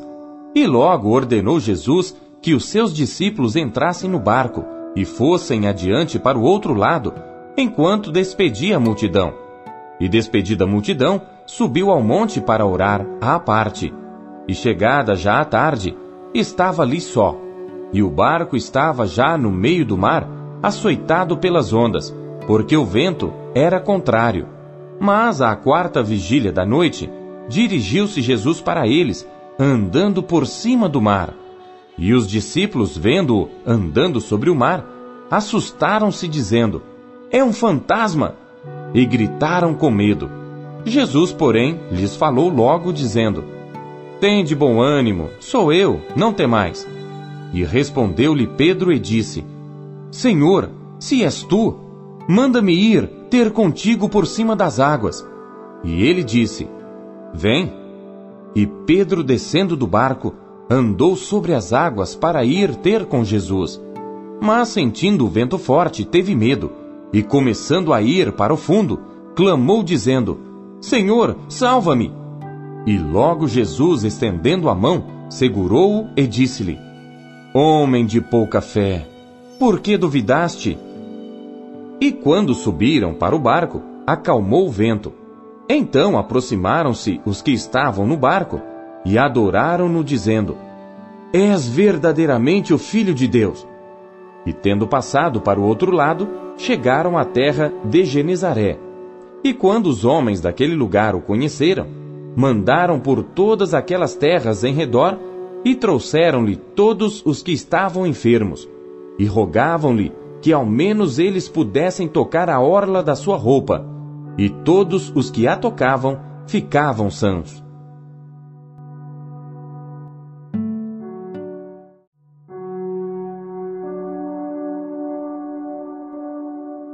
Mateus, capítulo 15 Então chegaram ao pé de Jesus uns escribas e fariseus de Jerusalém, dizendo: Por que transgridem os teus discípulos a tradição dos anciãos? Pois não lavam as mãos quando comem pão. Ele, porém, respondendo, disse-lhes: Por que transgredis vós também o mandamento de Deus pela vossa tradição? Porque Deus ordenou, dizendo: Honra teu pai e a tua mãe. E quem maldisser ao pai ou à mãe, certamente morrerá. Mas vós dizeis: Qualquer que disser ao pai ou à mãe: É oferta ao Senhor o que poderias aproveitar de mim. Esse não precisa honrar nem a seu pai nem a sua mãe. E assim, invalidastes pela vossa tradição o mandamento de Deus. Hipócritas! Bem profetizou Isaías a vosso respeito, dizendo: Este povo se aproxima de mim com a sua boca e me honra com seus lábios, mas o seu coração está longe de mim. Mas em vão me adoram, ensinando doutrinas que são preceitos dos homens. E chamando a si a multidão, disse-lhes: Ouvi e entendei. O que contamina o homem não é o que entra na boca, mas o que sai da boca. Isso é o que contamina o homem. Então, acercando-se dele os seus discípulos, disseram-lhe: Sabes que os fariseus, ouvindo essas palavras, se escandalizaram? Ele, porém, respondendo, disse: Toda planta que meu Pai Celestial não plantou será arrancada. Deixai-os. São condutores cegos. Ora, se um cego guiar outro cego, ambos cairão na cova. E Pedro, tomando a palavra, disse-lhe: Explica-nos essa parábola. Jesus, porém, disse: até vós mesmos estáis ainda sem entender? Ainda não compreendeis que tudo que entra pela boca desce para o ventre e é lançado fora? Mas o que sai da boca procede do coração, e isso contamina o homem. Porque do coração procedem os maus pensamentos, mortes, adultérios, prostituição, furtos, falsos testemunhos e blasfêmias. São estas coisas que contaminam o homem. Mas comer sem lavar as mãos, isso não contamina o homem. E partindo Jesus dali, foi para as partes de Tiro e de Sidom. E eis que uma mulher cananeia, que saíra daquelas cercanias, clamou dizendo: Senhor, filho de Davi, tem misericórdia de mim, que minha filha está miseravelmente endemoniada. Mas ele não lhe respondeu palavra. E os seus discípulos, chegando ao pé dele, rogaram-lhe, dizendo: Despede-a que vem gritando atrás de nós. E ele respondendo disse: Eu não fui enviado senão as ovelhas perdidas da casa de Israel. Então chegou ela e adorou, dizendo: Senhor, socorre-me. Ele, porém, respondendo, disse: Não é bom pegar no pão dos filhos e deitá-lo aos cachorrinhos. E ela disse: Sim, Senhor, mas também os cachorrinhos comem das migalhas que caem da mesa dos seus senhores. Então respondeu Jesus e disse-lhe: Ó oh, mulher, grande é a tua fé. Seja isso feito para contigo como tu desejas. E desde aquela hora, a sua filha ficou sã. Partindo Jesus dali, chegou ao pé do mar da Galiléia e subindo a um monte, assentou-se lá.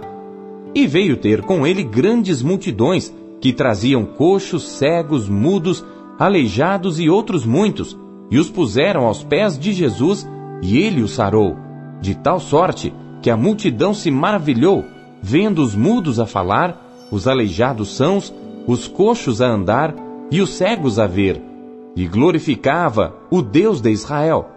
E Jesus, chamando seus discípulos, disse: Tenho compaixão da multidão, porque já está comigo há três dias e não tenho o que comer. E não quero despedi-la em jejum, para que não desfaleça no caminho. E os seus discípulos disseram-lhe: De onde nos viriam num deserto tantos pães para saciar tal multidão? E Jesus disse-lhes: Quantos pães tendes? E eles disseram: Sete e uns poucos de peixinhos. Então mandou à multidão que se assentasse no chão e tomando os sete pães e os peixes, e dando graças, partiu-os e deu-os aos seus discípulos, e os discípulos à multidão. E todos comeram e se saciaram, e levantaram do que sobejou sete cestos cheios de pedaços.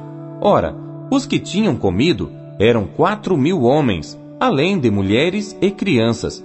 E tendo despedido a multidão, entrou no barco e dirigiu-se ao território de Magadã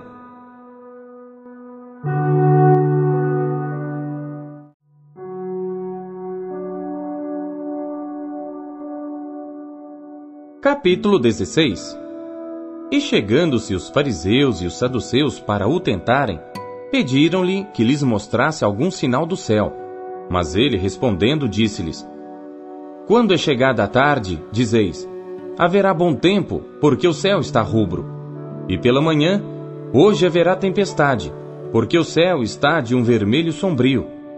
Hipócritas, sabeis discernir a face do céu, e não conheceis os sinais dos tempos?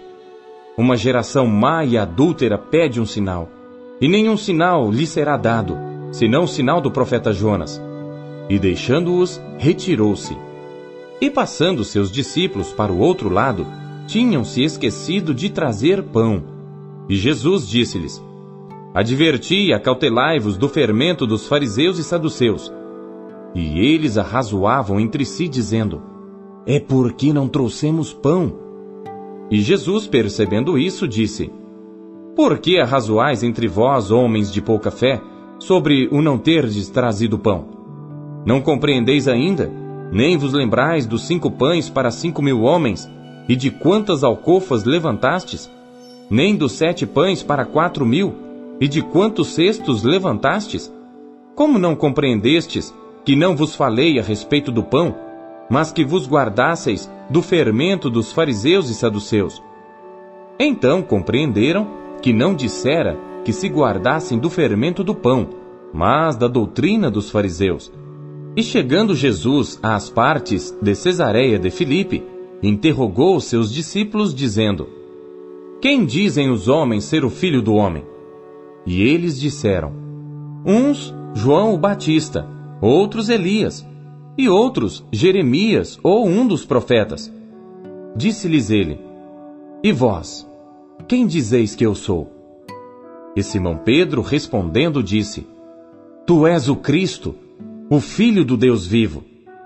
E Jesus, respondendo, disse-lhe: Bem-aventurado és tu, Simão Barjonas, porque tu não revelou a carne e o sangue, mas meu Pai que está nos céus.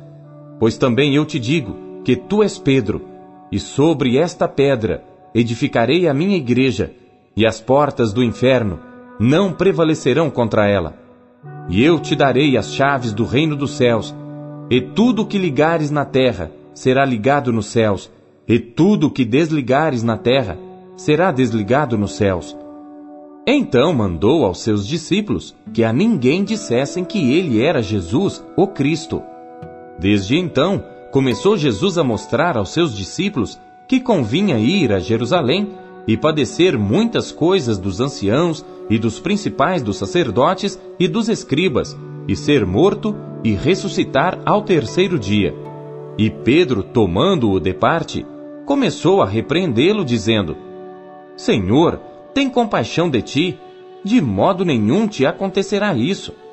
Ele, porém, voltando-se, disse a Pedro: Para trás de mim, Satanás, que me serves de escândalo, porque não compreendes as coisas que são de Deus, mas só as que são dos homens. Então disse Jesus aos seus discípulos: Se alguém quiser vir após mim, renuncie-se a si mesmo, tome sobre si a sua cruz e siga-me. Porque aquele que quiser salvar a sua vida, perdê-la-á. E quem perder a sua vida por amor de mim, achá-la-á. Pois que aproveita o homem ganhar o mundo inteiro se perder a sua alma? Ou que dará o homem em recompensa da sua alma? Porque o filho do homem virá na glória de seu Pai com seus anjos, e então dará a cada um segundo as suas obras. Em verdade vos digo que alguns há dos que aqui estão que não provarão a morte até que vejam vir o filho do homem no seu reino.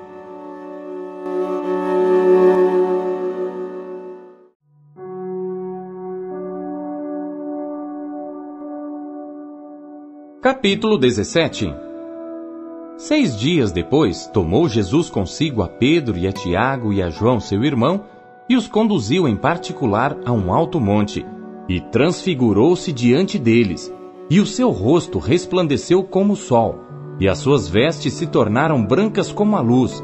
E eis que lhes apareceram Moisés e Elias falando com ele. E Pedro, tomando a palavra, disse a Jesus: Senhor, bom é estarmos aqui. Se queres, façamos aqui três tabernáculos: um para ti, um para Moisés e um para Elias. E estando ele ainda a falar, eis que uma nuvem luminosa os cobriu, e da nuvem saiu uma voz que dizia: Este é o meu amado filho, em quem me comprazo. Escutai-o. E os discípulos, ouvindo isto, caíram sobre os seus rostos e tiveram grande medo. E aproximando-se Jesus, tocou-lhes e disse: Levantai-vos e não tenhais medo. E erguendo eles os olhos, ninguém viram senão unicamente a Jesus. E descendo eles do monte, Jesus lhes ordenou, dizendo: A ninguém conteis a visão, até que o filho do homem seja ressuscitado dentre os mortos. E os seus discípulos o interrogaram, dizendo: Por que dizem então os escribas que é mister que Elias venha primeiro? E Jesus respondendo disse-lhes: Em verdade, Elias virá primeiro e restaurará todas as coisas. Mas digo-vos que Elias já veio e não o conheceram, mas fizeram-lhe tudo o que quiseram. Assim farão eles também padecer o filho do homem. Então entenderam os discípulos que lhes falara de João, o Batista. E quando chegaram à multidão, aproximou-se-lhe um homem pondo-se de joelhos diante dele e dizendo: Senhor, tem misericórdia de meu filho, que é lunático e sofre muito, pois muitas vezes cai no fogo e muitas vezes na água, e trouxe-o aos teus discípulos e não puderam curá-lo. E Jesus respondendo disse: Ó oh, geração incrédula e perversa, até quando estarei eu convosco e até quando vos sofrerei? Trazei-mo aqui. E repreendeu Jesus o demônio que saiu dele, e desde aquela hora o menino sarou. Então os discípulos, aproximando-se de Jesus em particular, disseram: Por que não podemos nós expulsá-lo? E Jesus lhes disse: Por causa de vossa pouca fé. Porque em verdade vos digo que se tiverdes fé como um grão de mostarda, direis a este monte: Passa daqui para colar, e há de passar, e nada vos será impossível. Mas esta casta de demônios não se expulsa senão pela oração e pelo jejum. Ora, achando-se eles na Galiléia, disse-lhes Jesus: O filho do homem será entregue nas mãos dos homens, e matá-lo-ão, e ao terceiro dia ressuscitará. E eles se entristeceram muito.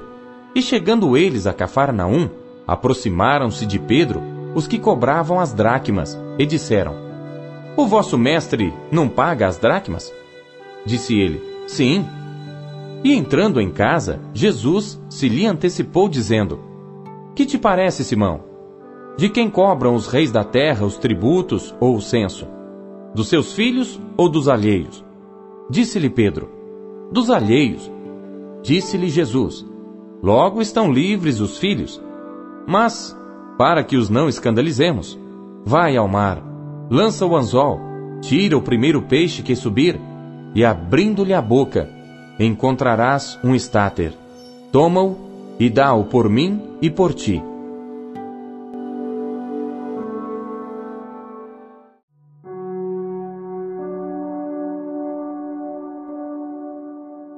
Capítulo 18 Naquela mesma hora, chegaram os discípulos ao pé de Jesus, dizendo: Quem é o maior no reino dos céus? E Jesus, chamando o menino, o pôs no meio deles e disse: Em verdade vos digo que se não vos converterdes e não vos fizerdes como meninos, de modo algum entrareis no reino dos céus. Portanto, aquele que se tornar humilde como este menino, esse é o maior no reino dos céus. E qualquer que receber em meu nome um menino, tal como este, a mim me recebe.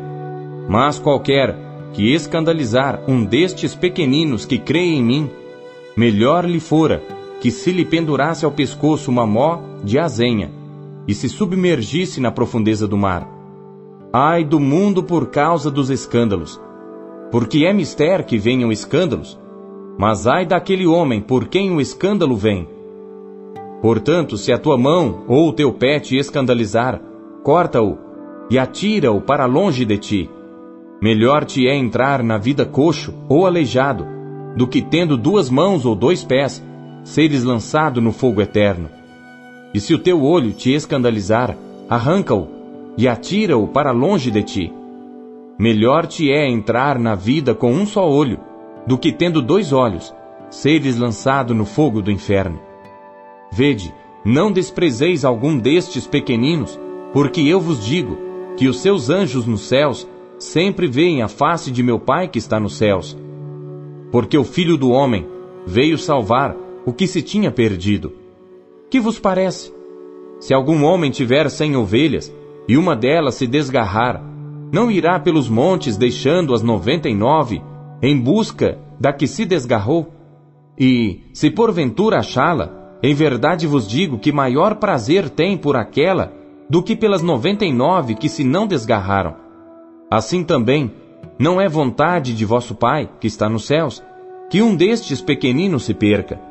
Ora, se teu irmão pecar contra ti, vai e repreende-o entre ti e ele só. Se te ouvir, ganhaste a teu irmão. Mas se não te ouvir, leva ainda contigo um ou dois, para que pela boca de duas ou três testemunhas toda palavra seja confirmada. E se não as escutar, dize-o à igreja. E se também não escutar a igreja, considera-o como um gentil e publicano. Em verdade vos digo que tudo que ligardes na terra será ligado no céu, e tudo que desligardes na terra será desligado no céu. Também vos digo que, se dois de vós concordarem na terra acerca de qualquer coisa que pedirem, isso lhe será feito por meu Pai que está nos céus. Porque onde estiverem dois ou três reunidos em meu nome, Aí estou eu no meio deles. Então Pedro, aproximando-se dele, disse: Senhor, até quantas vezes pecará meu irmão contra mim, e eu lhe perdoarei. Até sete. Jesus lhe disse: Não te digo que até sete, mas até setenta vezes sete.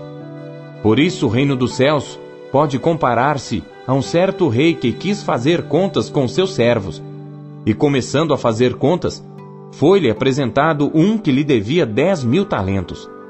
E não tendo ele com que pagar, o seu senhor mandou que ele e sua mulher e seus filhos fossem vendidos com tudo quanto tinha, para que a dívida se lhe pagasse.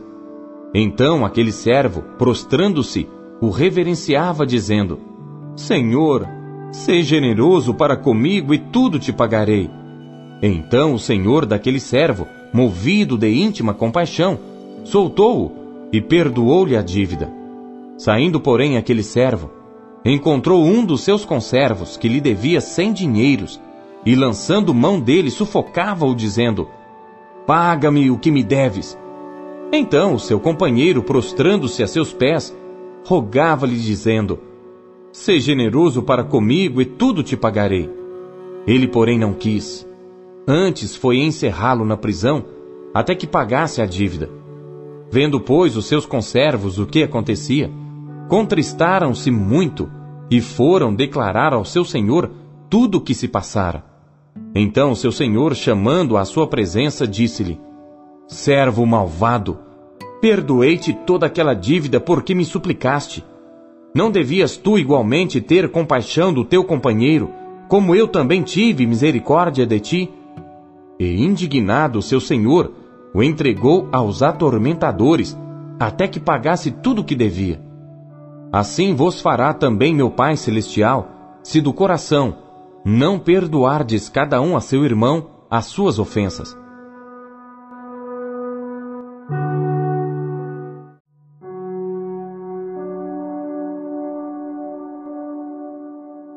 Capítulo 19 E aconteceu que, concluindo Jesus estes discursos, saiu da Galiléia e dirigiu-se aos confins da Judéia, além do Jordão. E seguiram-no grandes multidões, e curou-as ali. Então chegaram ao pé dele os fariseus, tentando-o e dizendo-lhe: É lícito ao homem repudiar sua mulher por qualquer motivo? Ele, porém, respondendo, disse-lhes: Não tendes lido que aquele que os fez no princípio, macho e fêmea os fez, e disse: Portanto, deixará o homem pai e mãe, e se unirá à sua mulher, e serão dois numa só carne? Assim, não são mais dois, mas uma só carne. Portanto, o que Deus ajuntou, não o separe o homem. Disseram-lhe eles: Então, por que mandou Moisés dar-lhe carta de divórcio e repudiá-la? Disse-lhes ele: Moisés, por causa da dureza dos vossos corações, vos permitiu repudiar vossas mulheres. Mas ao princípio não foi assim. Eu vos digo, porém, que qualquer que repudiar sua mulher, não sendo por causa de fornicação, e casar com outra, comete adultério. E o que casar com a repudiada, também comete adultério. Disseram-lhe seus discípulos: Se assim é a condição do homem relativamente à mulher, não convém casar. Ele, porém, lhes disse: Nem todos podem receber esta palavra, mas só aqueles a quem foi concedido. Porque há eunucos que assim nasceram do ventre da mãe, e há eunucos que foram castrados pelos homens, e há eunucos que se castraram a si mesmos por causa do reino dos céus. Quem pode receber isto, receba-o. Trouxeram-lhe então alguns meninos para que sobre eles pusesse as mãos e orasse. Mas os discípulos os repreendiam. Jesus, porém, disse: Deixai os meninos, e não os estorveis de vir a mim, porque dos tais é o reino dos céus. E tendo-lhes imposto as mãos, partiu dali. E eis que, aproximando-se dele um jovem, disse-lhe: Bom mestre, que bem farei para conseguir a vida eterna?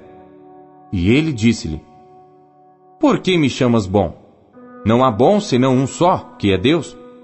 Se queres, porém, entrar na vida, guarda os mandamentos.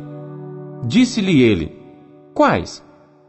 E Jesus disse: Não matarás, não cometerás adultério, não furtarás, não dirás falso testemunho, Honra teu pai e tua mãe, e amarás o teu próximo como a ti mesmo. Disse-lhe o jovem: Tudo isso tenho guardado desde a minha mocidade, que me falta ainda? Disse-lhe Jesus: Se queres ser perfeito, vai, vende tudo que tens e dá-o aos pobres, e terás um tesouro no céu. E vem e segue-me. E o jovem, ouvindo esta palavra, retirou-se triste porque possuía muitas propriedades. Disse então Jesus aos seus discípulos: Em verdade vos digo que é difícil entrar um rico no reino dos céus. E outra vez vos digo que é mais fácil passar um camelo pelo fundo de uma agulha do que entrar um rico no reino de Deus. Os seus discípulos, ouvindo isto, admiraram-se muito, dizendo: quem poderá, pois, salvar-se? E Jesus, olhando para eles, disse-lhes: Aos homens é isso impossível, mas a Deus tudo é possível. Então Pedro, tomando a palavra, disse-lhe: Eis que nós deixamos tudo e te seguimos, que receberemos? E Jesus disse-lhes: Em verdade vos digo que vós que me seguistes, quando, na regeneração, o Filho do Homem se assentar no trono da sua glória, também vos assentareis sobre doze tronos, para julgar as doze tribos de Israel. E todo aquele que tiver deixado casas, ou irmãos ou irmãs, ou pai ou mãe, ou mulher ou filhos, ou terras, por amor de meu nome, receberá cem vezes tanto, e herdará a vida eterna. Porém, muitos primeiros serão os derradeiros, e muitos derradeiros serão os primeiros.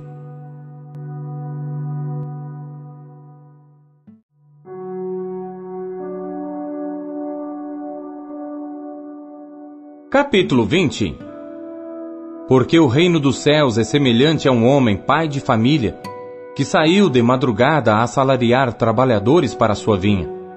E ajustando com os trabalhadores a um dinheiro por dia, mandou-os para a sua vinha. E saindo perto da hora terceira, viu outros que estavam ociosos na praça, e disse-lhes: Ide vós também para a vinha, e dar-vos-ei o que for justo. E eles foram. Saindo outra vez perto da hora sexta e nona, fez o mesmo. E saindo perto da hora undécima, encontrou outros que estavam ociosos, e perguntou-lhes: Por que estáis ociosos todo dia? Disseram-lhe eles: porque ninguém nos assalariou. Diz-lhes ele: Ide vós também para a vinha, e recebereis o que for justo. E aproximando-se a noite, diz o senhor da vinha ao seu mordomo: Chama os trabalhadores e paga-lhes o jornal, começando pelos derradeiros até aos primeiros. E chegando os que tinham ido perto da hora undécima, receberam um dinheiro cada um. Vindo, porém, os primeiros, cuidaram que haviam de receber mais. Mas, do mesmo modo, receberam um dinheiro cada um. E recebendo-o, murmuravam contra o pai de família, dizendo: Estes derradeiros trabalharam só uma hora, e tu os igualastes conosco, que suportamos a fadiga e a calma do dia. Mas ele, respondendo, disse a um deles: Amigo, não te faço agravo não ajustastes tu comigo um dinheiro? Toma o que é teu e retira-te. Eu quero dar a este derradeiro tanto como a ti. Ou não me é lícito fazer o que quiser do que é meu? Ou é mau o teu olho porque eu sou bom? Assim os derradeiros serão primeiros, e os primeiros derradeiros, porque muitos são chamados, mas poucos escolhidos. E subindo Jesus a Jerusalém, chamou de parte os seus doze discípulos e no caminho disse-lhes: Eis que vamos para Jerusalém, e o filho do homem será entregue aos príncipes dos sacerdotes e aos escribas, e condená-lo-ão à morte. E o entregarão aos gentios, para que dele escarneçam, e o açoitem, e crucifiquem, e ao terceiro dia ressuscitará. Então se aproximou dele a mãe dos filhos de Zebedeu, com seus filhos, adorando-o e fazendo-lhe um pedido. E ele diz-lhe: Que queres? Ela respondeu: Dize que estes meus dois filhos se assentem, um à tua direita e outro à tua esquerda no teu reino. Jesus, porém, respondendo, disse: Não sabeis o que pedis. Podeis vós beber o cálice que eu hei de beber, e ser batizados com o batismo com que eu sou batizado? Dizem-lhe eles: Podemos. E diz-lhes ele: Na verdade bebereis o meu cálice, e sereis batizados com o batismo com que eu sou batizado. Mas o assentar-se à minha direita ou à minha esquerda, não me pertence dá-lo, mas é para aqueles para quem meu pai o tem preparado. E quando os dez ouviram isto, indignaram-se contra os dois irmãos. Então Jesus, chamando-os para junto de si, disse: Bem sabeis que pelos príncipes dos gentios são estes dominados, e que os grandes exercem autoridade sobre eles. Não será assim entre vós. Mas todo aquele que quiser entre vós fazer-se grande, seja vosso serviçal. E qualquer que entre vós quiser ser o primeiro, seja vosso servo. Bem como o filho do homem não veio para ser servido, mas para servir e para dar a sua vida em resgate de muitos. E saindo eles de Jericó, seguiu grande multidão. E eis que dois cegos assentados junto do caminho, ouvindo que Jesus passava, clamaram dizendo: Senhor, filho de Davi, tem misericórdia de nós. E a multidão os repreendia para que se calassem. Eles, porém, cada vez clamavam mais, dizendo: Senhor, filho de Davi, tem misericórdia de nós. E Jesus, parando, chamou-os e disse: Que quereis que vos faça? Disseram-lhe eles: Senhor, que os nossos olhos sejam abertos. Então Jesus, movido de íntima compaixão, tocou-lhes nos olhos e logo viram, e eles o seguiram.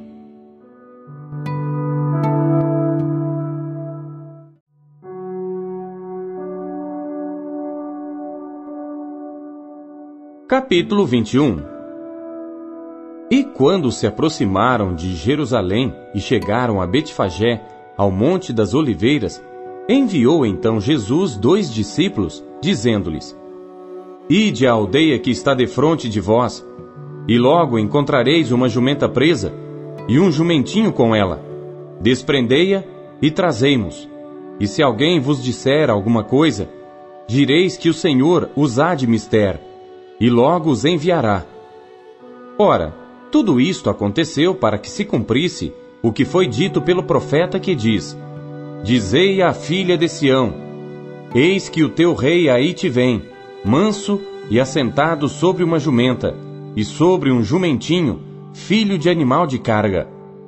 E indo os discípulos, e fazendo como Jesus lhes ordenara, trouxeram a jumenta e o jumentinho, e sobre eles puseram as suas vestes, e fizeram-no assentar em cima.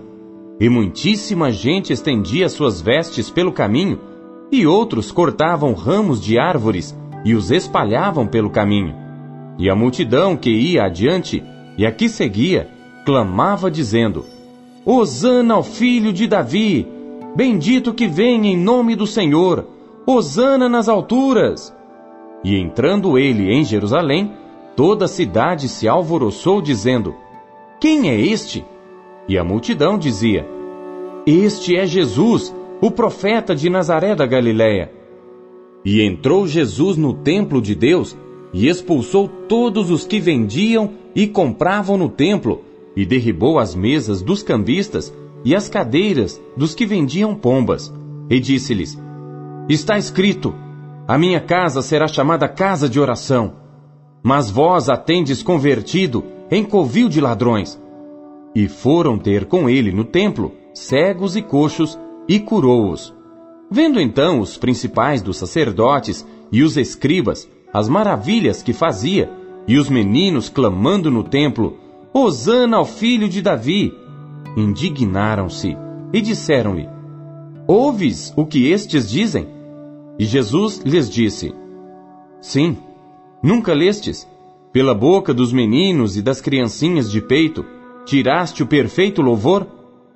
E deixando-os, saiu da cidade para Betânia, e ali passou a noite. E de manhã, voltando para a cidade, teve fome, e avistando uma figueira perto do caminho, dirigiu-se a ela, e não achou nela senão folhas, e disse-lhe: Nunca mais nasça fruto de ti. E a figueira secou imediatamente. E os discípulos, vendo isto, maravilharam-se, dizendo: Como secou imediatamente a figueira? Jesus, porém, respondendo, disse-lhes: Em verdade vos digo que, se tiverdes fé e não duvidardes, não só fareis o que foi feito à figueira, mas até se a este monte disserdes: Ergue-te e precipita-te no mar, assim será feito. E tudo o que pedirdes na oração, crendo, o recebereis. E chegando ao templo, acercaram-se dele, estando já ensinando, os príncipes dos sacerdotes e os anciãos do povo, dizendo: Com que autoridade fazes isto? E quem te deu tal autoridade? E Jesus respondendo disse-lhes: Eu também vos perguntarei uma coisa. Se me disserdes, também eu vos direi com que autoridade faço isto. O batismo de João, de onde era? Do céu ou dos homens? E pensavam entre si, dizendo: Se dissermos do céu, ele nos dirá: Então, por que não o crestes? E se dissermos dos homens, tememos o povo, porque todos consideram João como profeta. E respondendo a Jesus, disseram: Não sabemos. Ele disse-lhes: Nem eu vos digo com que autoridade faço isto. Mas que vos parece? Um homem tinha dois filhos, e dirigindo-se ao primeiro, disse: Filho, vai trabalhar hoje na minha vinha. Ele, porém, respondendo, disse: Não quero. Mas depois, arrependendo-se, foi. E dirigindo-se ao segundo, falou-lhe de igual modo. E respondendo ele, disse: Eu vou, Senhor. E não foi. Qual dos dois fez a vontade do Pai? Disseram-lhe eles: O primeiro.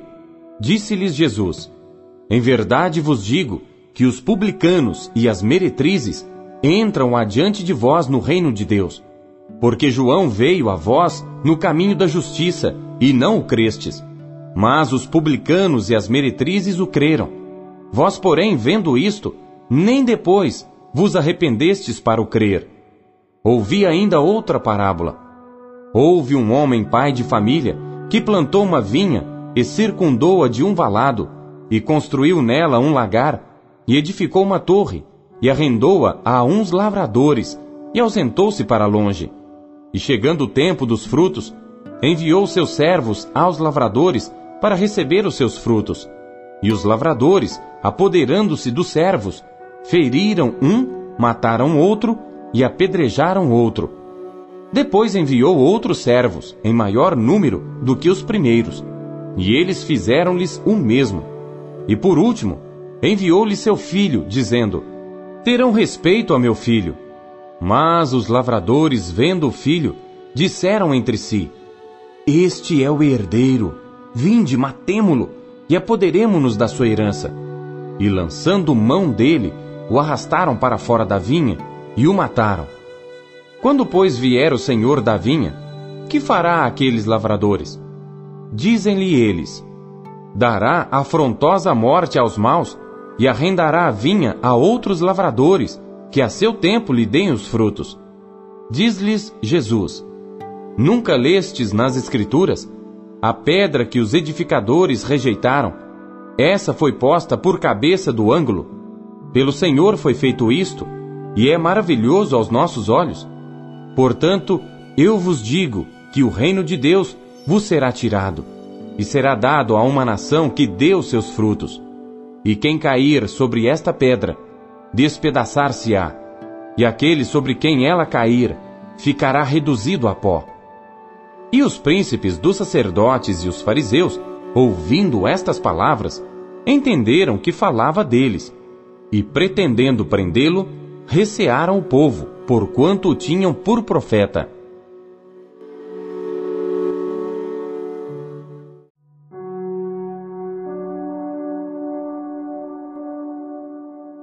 Capítulo 22 Então Jesus, tomando a palavra, tornou a falar-lhes em parábolas, dizendo: O reino dos céus é semelhante a um certo rei que celebrou as bodas de seu filho. E enviou seus servos a chamar os convidados para as bodas, e estes não quiseram vir.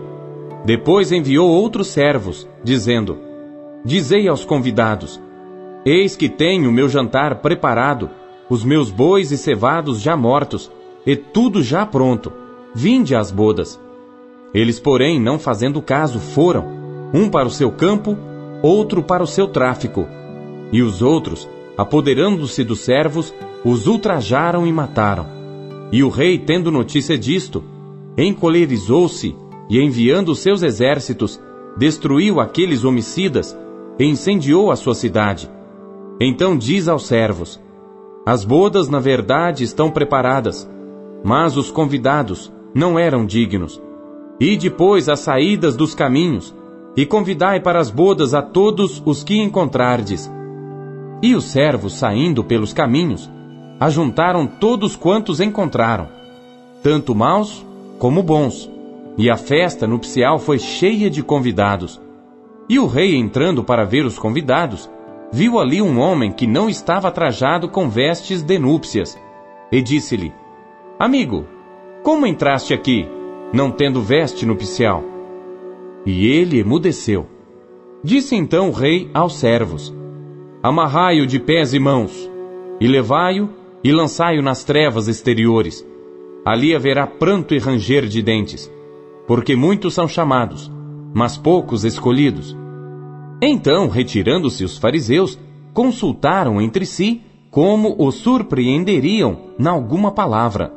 E enviaram-lhe os seus discípulos com os herodianos, dizendo: Mestre, bem sabemos que és verdadeiro e ensinas o caminho de Deus segundo a verdade, e de ninguém se te dá, porque não olhas a aparência dos homens. Dize-nos, pois, que te parece?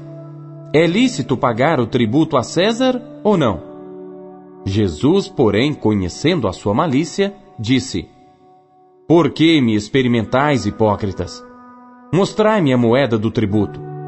E eles lhe apresentaram um dinheiro. E ele diz-lhes: De quem é esta efígie e esta inscrição? Dizem-lhe eles: De César. Então ele lhes disse: Dai, pois, a César o que é de César, e a Deus o que é de Deus. E eles, ouvindo isto, maravilharam-se e, deixando-o, se retiraram. No mesmo dia, chegaram junto dele os saduceus, que dizem não haver ressurreição, e o interrogaram, dizendo: Mestre, Moisés disse: Se morrer alguém não tendo filhos, casará o seu irmão com a mulher dele, e suscitará descendência a seu irmão Ora, houve entre nós sete irmãos, e o primeiro, tendo casado, morreu, e não tendo descendência, deixou sua mulher a seu irmão. Da mesma sorte, o segundo e o terceiro, até ao sétimo. Por fim, depois de todos, morreu também a mulher. Portanto, na ressurreição, de qual dos sete será a mulher, visto que todos a possuíram? Jesus, porém, respondendo, disse-lhes: Errais não conhecendo as Escrituras, nem o poder de Deus. Porque na ressurreição, nem casam, nem são dados em casamento, mas serão como os anjos de Deus no céu. E acerca da ressurreição dos mortos, não tendes lido o que Deus vos declarou, dizendo: Eu sou o Deus de Abraão, o Deus de Isaque e o Deus de Jacó? Ora, Deus não é Deus dos mortos, mas dos vivos. E as turbas, ouvindo isto, ficaram maravilhadas da sua doutrina. E os fariseus, ouvindo que ele fizera emudecer os saduceus, reuniram-se no mesmo lugar.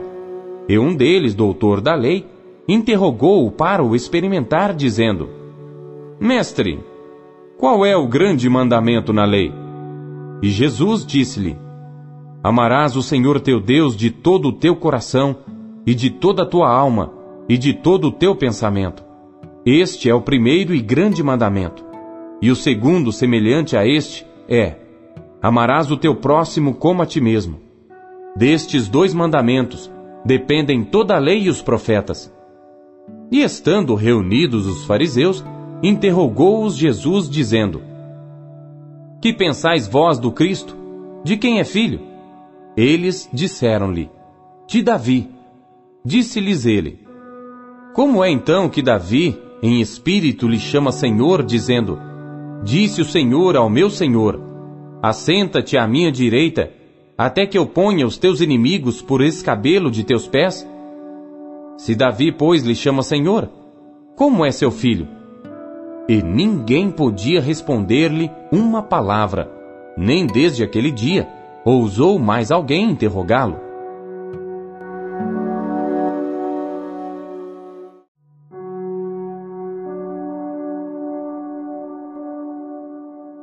Capítulo 23 Então falou Jesus à multidão e aos seus discípulos, dizendo: Na cadeira de Moisés estão assentados os escribas e fariseus. Todas as coisas, pois, que vos disserem que observeis, observai-as e fazei-as.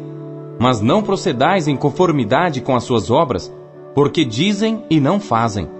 Pois atam fardos pesados e difíceis de suportar, e os põe aos ombros dos homens. Eles, porém, nem com o dedo querem movê-los, e fazem todas as obras a fim de serem vistos pelos homens, pois trazem largos filactérios e alargam as franjas das suas vestes, e amam os primeiros lugares nas ceias, e as primeiras cadeiras nas sinagogas, e as saudações nas praças, e os serem chamados pelos homens Rabi, Rabi. Vós, porém, não queirais ser chamados Rabi, porque um só é o vosso mestre, a saber, o Cristo, e todos vós sois irmãos. E a ninguém na terra chameis vosso Pai, porque um só é o vosso Pai, o qual está nos céus. Nem vos chameis mestres, porque um só é o vosso mestre, que é o Cristo. O maior dentre vós será vosso servo, e o que a si mesmo se exaltar será humilhado, e o que a si mesmo se humilhar, será exaltado.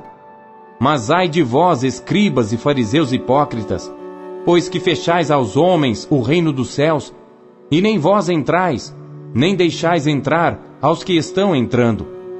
Ai de vós, escribas e fariseus hipócritas, pois que devorais as casas das viúvas, sob pretexto de prolongadas orações, por isso sofrereis mais rigoroso juízo. Ai de vós, escribas e fariseus hipócritas, pois que percorreis o mar e a terra para fazer um prosélito, e depois de o ter desfeito, o fazeis filho do inferno duas vezes mais do que vós. Ai de vós, condutores cegos, pois que dizeis: qualquer que jurar pelo templo, isso nada é. Mas o que jurar pelo ouro do templo, esse é devedor. Insensatos e cegos. Pois qual é maior? O ouro ou o templo que santifica o ouro?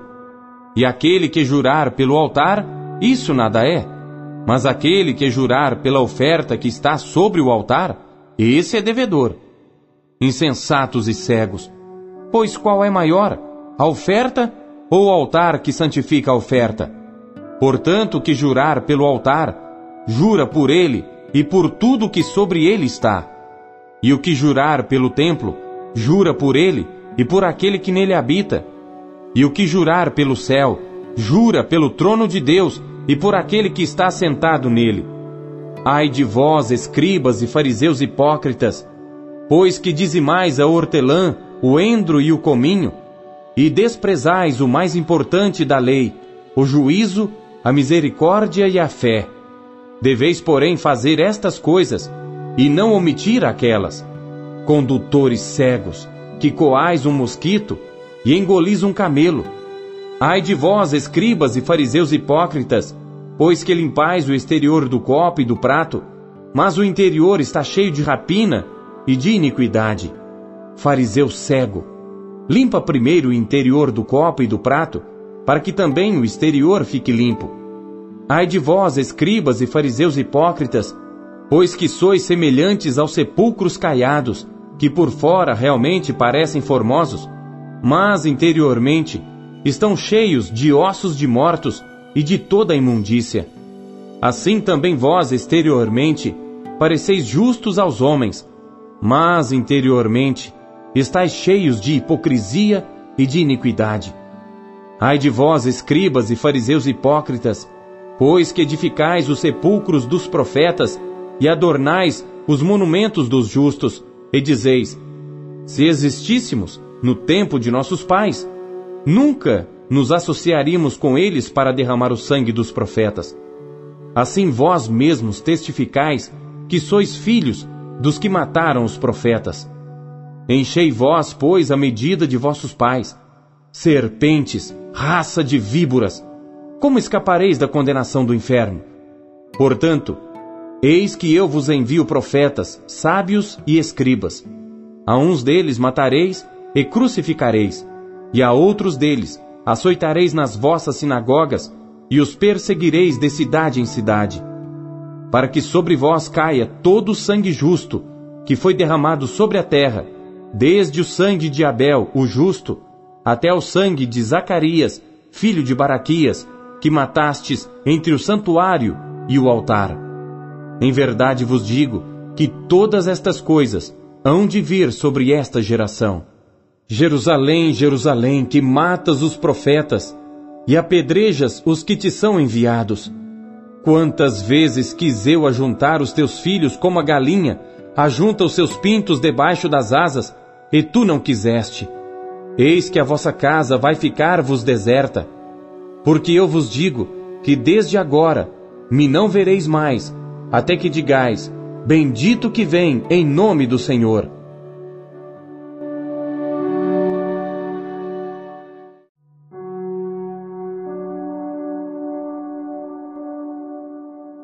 Capítulo 24 E quando Jesus ia saindo do templo, aproximaram-se dele os seus discípulos para lhe mostrarem a estrutura do templo. Jesus, porém, lhes disse: Não vedes tudo isto? Em verdade vos digo que não ficará aqui pedra sobre pedra que não seja derrubada. E estando assentado no Monte das Oliveiras, chegaram-se a ele os seus discípulos em particular, dizendo: Dize-nos, quando serão essas coisas? E que sinal haverá da tua vinda e do fim do mundo? E Jesus respondendo disse-lhes: Acautelai-vos, que ninguém vos engane. Porque muitos virão em meu nome dizendo: Eu sou o Cristo, e enganarão a muitos. E ouvireis de guerras e de rumores de guerras.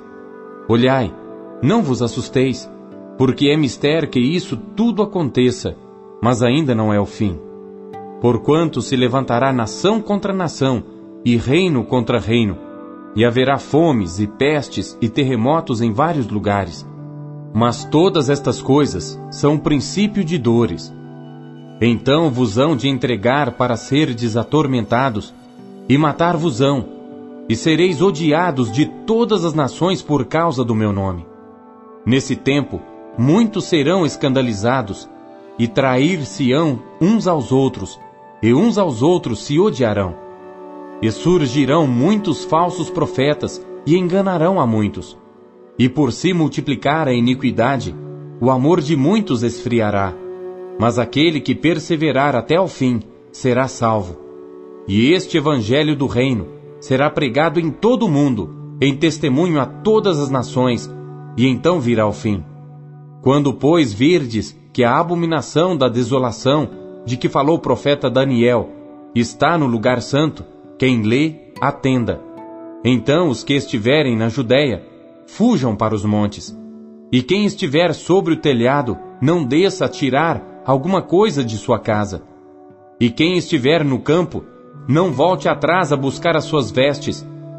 Mas ai das grávidas e das que amamentarem naqueles dias. E orai para que a vossa fuga não aconteça no inverno, nem no sábado, porque haverá então grande aflição, como nunca houve desde o princípio do mundo até agora, nem tampouco há de haver. E se aqueles dias não fossem abreviados, nenhuma carne se salvaria. Mas por causa dos escolhidos, serão abreviados aqueles dias.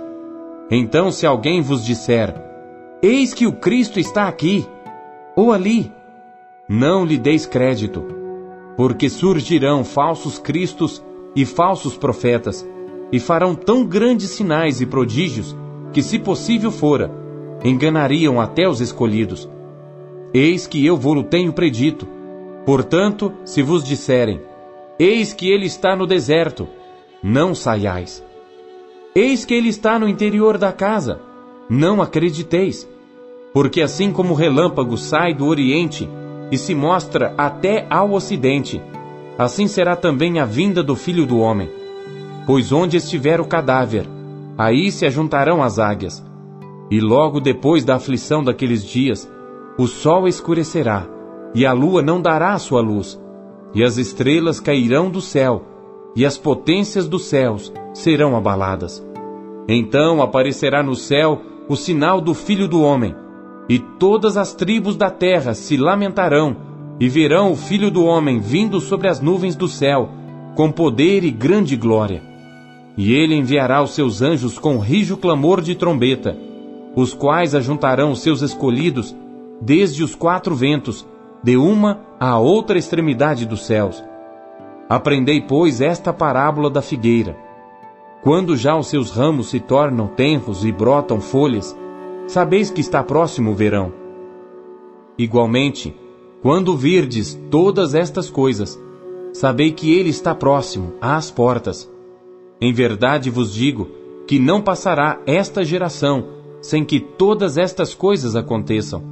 O céu e a terra passarão, mas as minhas palavras não hão de passar. Mas daquele dia e hora ninguém sabe, nem os anjos do céu, mas unicamente meu Pai. E como foi nos dias de Noé, assim será também a vinda do Filho do Homem. Porquanto, assim como nos dias anteriores ao dilúvio, comiam, bebiam, casavam e davam-se em casamento, até ao dia em que Noé entrou na arca, e não o perceberam, até que veio o dilúvio e os levou a todos. Assim será também a vinda do Filho do Homem. Então, estando dois no campo, será levado um e deixado o outro. Estando duas moendo no moinho, será levada uma e deixada a outra. Vigiai, pois, porque não sabeis a que hora há de vir o vosso Senhor. Mas considerai isto: se o pai de família soubesse a que vigília da noite havia de vir o ladrão, vigiaria e não deixaria minar a sua casa. Por isso estai vós apercebidos também, porque o Filho do Homem há de vir à hora em que não penseis.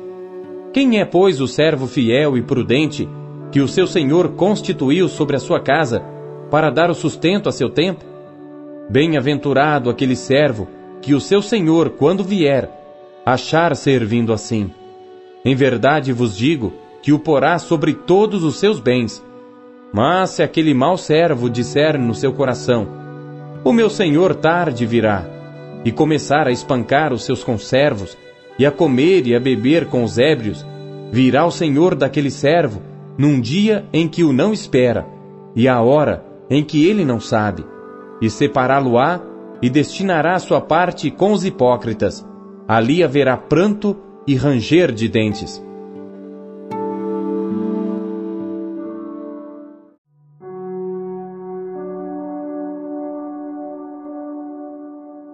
Capítulo 25 Então o reino dos céus será semelhante a dez virgens, que tomando as suas lâmpadas, saíram ao encontro do esposo. E cinco delas eram prudentes e cinco loucas. As loucas, tomando as suas lâmpadas, não levaram azeite consigo. Mas as prudentes levaram azeite em suas vasilhas com as suas lâmpadas. E tardando o esposo, tosquenejaram todas e adormeceram. Mas à meia-noite ouviu-se um clamor: Aí vem o esposo, saí-lhe ao encontro. Então todas aquelas virgens se levantaram e prepararam as suas lâmpadas. E as loucas disseram às prudentes: Dai-nos do vosso azeite, porque as nossas lâmpadas se apagam. Mas as prudentes responderam, dizendo: Não seja caso que nos falte a nós e a vós. Ide antes aos que o vendem e comprai-o para vós. E tendo elas ido comprá-lo, chegou o esposo, e as que estavam preparadas entraram com ele para as bodas, e fechou-se a porta. E depois chegaram também as outras virgens, dizendo: Senhor, Senhor, abre-nos. E ele respondendo disse: Em verdade vos digo que vos não conheço. Vigiai, pois, porque não sabeis o dia nem a hora em que o filho do homem há de vir. Porque isto é também como um homem que, partindo para fora da terra, chamou os seus servos e entregou-lhes os seus bens. E a um deu cinco talentos, e a outro dois, e a outro um, a cada um segundo a sua capacidade, e ausentou-se logo para longe. E tendo ele partido, o que recebera cinco talentos negociou com eles, e granjeou outros cinco talentos. Da mesma sorte, o que recebera dois, granjeou também outros dois. Mas o que recebera um, foi e cavou na terra e escondeu o dinheiro do seu senhor. E muito tempo depois veio o senhor daqueles servos e fez contas com eles. Então aproximou-se o que recebera cinco talentos e trouxe-lhe outros cinco talentos, dizendo: Senhor, entregaste-me cinco talentos, eis aqui outros cinco talentos que granjeei com eles. E o seu senhor lhe disse: Bem está, servo bom e fiel. Sobre o pouco foste fiel, sobre muito te colocarei. Entra no gozo do teu senhor. E chegando também o que tinha recebido dois talentos, disse: Senhor, entregaste-me dois talentos. Eis que com eles granjeei outros dois talentos. Disse-lhe o seu senhor: Bem está, bom e fiel servo. Sobre o pouco foste fiel, sobre muito te colocarei. Entra no gozo do teu senhor. Mas chegando também o que recebera um talento, disse: Senhor, eu conhecia-te que és um homem duro, que ceifas onde não semeaste e ajuntas onde não espalhaste. E atemorizado escondi na terra o teu talento. Aqui tens o que é teu. Respondendo, porém, o seu senhor disse-lhe: Mal e negligente servo, sabias que ceifo onde não semeei e ajunto onde não espalhei? Devias então ter dado meu dinheiro aos banqueiros, e quando eu viesse, receberia o meu com os juros. Tirai-lhe, pois, o talento, e dai-o ao que tem os dez talentos. Porque a qualquer que tiver será dado, e terá em abundância. Mas ao que não tiver, até o que tem ser-lhe-á tirado. Lançai, pois, o servo inútil nas trevas exteriores, ali haverá pranto e ranger de dentes. E quando o Filho do Homem vier em sua glória, e todos os santos anjos com ele, então se assentará no trono da sua glória. E todas as nações serão reunidas diante dele, e apartará uns dos outros, como o pastor aparta dos bodes as ovelhas, e porá as ovelhas à sua direita, mas os bodes à esquerda. Então dirá o rei aos que estiverem à sua direita: Vinde, benditos de meu Pai, possuí por herança o reino que vos está preparado desde a fundação do mundo. Porque tive fome, e destes-me de comer, tive sede, e destes-me de beber, era estrangeiro, e hospedastes-me, estava nu, e vestistes-me, adoeci, e visitastes-me, estive na prisão, e fostes ver-me. Então os justos lhe responderão, dizendo: Senhor, quando te vimos com fome e te demos de comer, ou com sede e te demos de beber? E quando te vimos estrangeiro e te hospedamos, ou nu e te vestimos? E quando te vimos enfermo ou na prisão e fomos ver-te?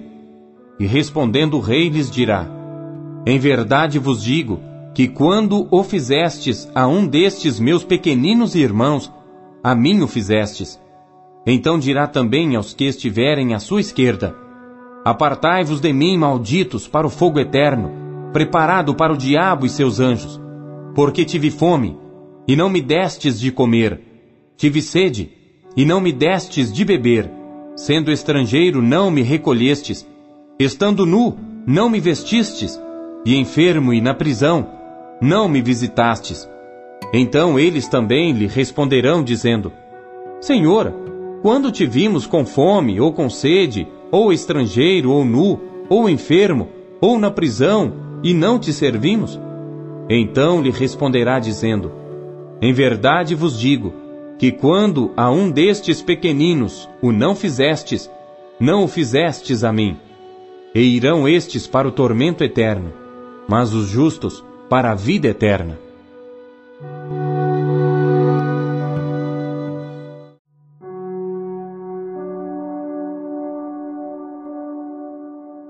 Capítulo 26 E aconteceu que, quando Jesus concluiu todos estes discursos, disse aos seus discípulos: Bem sabeis que daqui a dois dias é a Páscoa. e o filho do homem será entregue para ser crucificado. Depois, os príncipes dos sacerdotes e os escribas e os anciãos do povo reuniram-se na sala do sumo sacerdote, o qual se chamava Caifás, e consultaram-se mutuamente para prenderem Jesus com dolo e o matarem. Mas diziam: Não durante a festa, para que não haja alvoroço entre o povo. E estando Jesus em Betânia, em casa de Simão o leproso, aproximou-se dele uma mulher com um vaso de alabastro com um guento de grande valor, e derramou-lhe sobre a cabeça quando ele estava sentado à mesa. E os seus discípulos, vendo isto, indignaram-se, dizendo: Por que é este desperdício? Pois este unguento podia vender-se por grande preço e dar-se o dinheiro aos pobres. Jesus, porém, conhecendo isto, disse-lhes: Por que afligis esta mulher? Pois praticou uma boa ação para comigo. Porquanto sempre tendes convosco os pobres, mas a mim não me haveis de ter sempre. Ora, derramando ela este unguento sobre o meu corpo, fê-lo preparando-me para o meu sepultamento. Em verdade vos digo que onde quer que este evangelho for pregado em todo o mundo, também será referido o que ela fez para memória sua. Então, um dos doze, chamado Judas Iscariotes, foi ter com os príncipes dos sacerdotes e disse: Que me quereis dar? E eu vou-lo entregarei. E eles lhe pesaram trinta moedas de prata, e desde então buscava oportunidade para o entregar. E no primeiro dia da festa dos pães ázimos, chegaram os discípulos junto de Jesus, dizendo: Onde queres que façamos os preparativos para comeres a Páscoa? E ele disse: Ide à cidade, a um certo homem, e dizei-lhe: O mestre diz: O meu tempo está próximo. Em tua casa celebrarei a Páscoa com os meus discípulos. E os discípulos fizeram como Jesus lhes ordenara e prepararam a Páscoa. E chegada a tarde, assentou-se à mesa com os doze, e comendo eles, disse: Em verdade vos digo que um de vós me há de trair. E eles, entristecendo-se muito, começaram cada um a dizer-lhe: Porventura sou eu, Senhor? E ele respondendo disse: O que põe comigo a mão no prato, esse me há de trair. Em verdade, o filho do homem vai, como acerca dele está escrito. Mas ai daquele homem por quem o filho do homem é traído. Bom seria para esse homem se não houvera nascido. E respondendo Judas o que o traía, disse: Porventura sou eu, Rabi? Ele disse: Tu o disseste.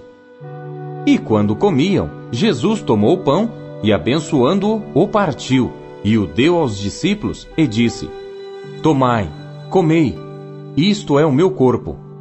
E tomando o cálice e dando graças, deu-lhe dizendo: Bebei dele todos, porque isto é o meu sangue, o sangue do Novo Testamento que é derramado por muitos para a remissão dos pecados. E digo-vos que desde agora não beberei deste fruto da vide até aquele dia em que o beba novo convosco no reino de meu Pai. E tendo cantado o hino, saíram para o Monte das Oliveiras. Então Jesus lhes disse: Todos vós esta noite vos escandalizareis em mim, porque está escrito: Ferirei o pastor, e as ovelhas do rebanho se dispersarão. Mas depois de eu ressuscitar, irei adiante de vós para Galiléia. Mas Pedro, respondendo, disse-lhe: Ainda que todos se escandalizem em ti, eu nunca me escandalizarei. Disse-lhe Jesus: Em verdade te digo que nesta mesma noite, antes que o galo cante, três vezes me negarás. Disse-lhe Pedro: Ainda que me seja mister morrer contigo, não te negarei. E todos os discípulos disseram o mesmo. Então chegou Jesus com eles a um lugar chamado Getsemane e disse a seus discípulos: Assentai-vos aqui, enquanto vou além orar. E levando consigo Pedro e os dois filhos de Zebedeu, começou a entristecer-se e a angustiar-se muito. Então lhes disse: a minha alma está cheia de tristeza até a morte. Ficai aqui e velai comigo. E indo um pouco mais para diante, prostrou-se sobre o seu rosto, orando e dizendo: Meu pai, se é possível, passe de mim este cálice. Todavia não seja como eu quero, mas como tu queres. E voltando para os seus discípulos, achou-os adormecidos, e disse a Pedro: Então, nem uma hora pudeste velar comigo? Vigiai e orai para que não entreis em tentação. Na verdade, o espírito está pronto, mas a carne é fraca. E indo segunda vez, orou dizendo: Pai meu, se este cálice não pode passar de mim, sem eu o beber, faça-se a tua vontade. E voltando, achou-os outra vez adormecidos, porque os seus olhos estavam pesados, e deixando-os de novo, foi orar pela terceira vez, dizendo as mesmas palavras. Então chegou junto dos seus discípulos e disse-lhes: Dormi agora e repousai. Eis que é chegada a hora, e o filho do homem será entregue nas mãos dos pecadores. Levantai-vos, partamos. Eis que é chegado o que me trai. E estando ele ainda a falar, eis que chegou Judas, um dos doze, e com ele grande multidão com espadas e varapaus, enviada pelos príncipes dos sacerdotes e pelos anciãos do povo. E o que o traía tinha-lhes dado um sinal, dizendo: O que eu beijar é esse, prendei-o. E logo aproximando-se de Jesus, disse: Eu te saúdo, Rabi. E beijou-o. Jesus, porém, lhe disse: Amigo, a que vieste? Então, aproximando-se eles, lançaram mão de Jesus e o prenderam. E eis que um dos que estavam com Jesus, estendendo a mão, puxou da espada e, ferindo o servo do sumo sacerdote, cortou-lhe uma orelha. Então Jesus disse-lhe: Embainha a tua espada, porque todos os que lançarem mão da espada, a espada morrerão. Ou pensas tu que eu não poderia agora orar a meu Pai, e que ele não me daria mais de doze legiões de anjos? Como, pois, se cumpririam as Escrituras que dizem que assim convém que aconteça? Então disse Jesus à multidão: Saístes como para um salteador, com espadas e varapaus para me prender? Todos os dias me assentava junto de vós, ensinando no templo, e não me prendestes. Mas tudo isto aconteceu para que se cumpram as escrituras dos profetas. Então todos os discípulos deixando-o, fugiram. E os que prenderam a Jesus o conduziram à casa do sumo sacerdote Caifás, onde os escribas e os anciãos estavam reunidos. E Pedro o seguiu de longe até ao pátio do sumo sacerdote, e entrando, assentou-se entre os criados para ver o fim. Ora, os príncipes dos sacerdotes e os anciãos e todo o conselho buscavam falso testemunho contra Jesus para poderem dar-lhe a morte e não achavam. Apesar de se apresentarem muitas testemunhas falsas, não achavam. Mas por fim chegaram duas testemunhas falsas e disseram: Este disse: Eu posso derrubar o templo de Deus e reedificá-lo em três dias. E levantando-se o sumo sacerdote, disse-lhe: Não respondes coisa alguma ao que estes depõem contra ti? Jesus, porém, guardava silêncio e insistindo o sumo sacerdote, disse-lhe: Conjuro-te pelo Deus vivo, que nos digas se tu és o Cristo, filho de Deus. Disse-lhe Jesus: Tu o disseste. Digo-vos, porém, que vereis em breve o Filho do Homem assentado à direita do poder e vindo sobre as nuvens do céu. Então o sumo sacerdote rasgou as suas vestes, dizendo: Blasfemou! Para que precisamos ainda de testemunhas? Eis que bem ouvistes agora a sua blasfêmia. Que vos parece? E eles respondendo disseram: É réu de morte. Então cuspiram-lhe no rosto e lhe davam punhadas, e outros o esbofeteavam, dizendo: Profetiza-nos, Cristo, quem é que te bateu? Ora, Pedro estava sentado fora no pátio, e aproximando-se dele uma criada disse: Tu também estavas com Jesus o Galileu. Mas ele negou diante de todos, dizendo: Não sei o que dizes. E saindo para o vestíbulo, outra criada ouviu e disse aos que ali estavam: Este também estava com Jesus o Nazareno. E ele negou outra vez com juramento: Não conheço tal homem. E daí a pouco, aproximando-se os que ali estavam, disseram a Pedro: Verdadeiramente também tu és deles, pois a tua fala te denuncia. Então começou ele a praguejar e a jurar, dizendo: Não conheço esse homem. E imediatamente o galo cantou. E lembrou-se Pedro das palavras de Jesus que lhe dissera: Antes que o galo cante, três vezes me negarás. E saindo dali, chorou amargamente.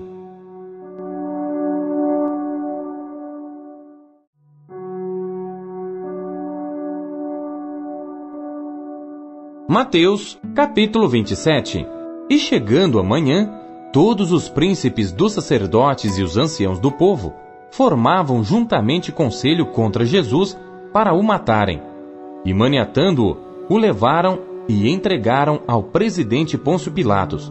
Então Judas, o que o traíra, vendo que fora condenado, trouxe arrependido as trinta moedas de prata aos príncipes dos sacerdotes e aos anciãos, dizendo: Pequei traindo sangue inocente.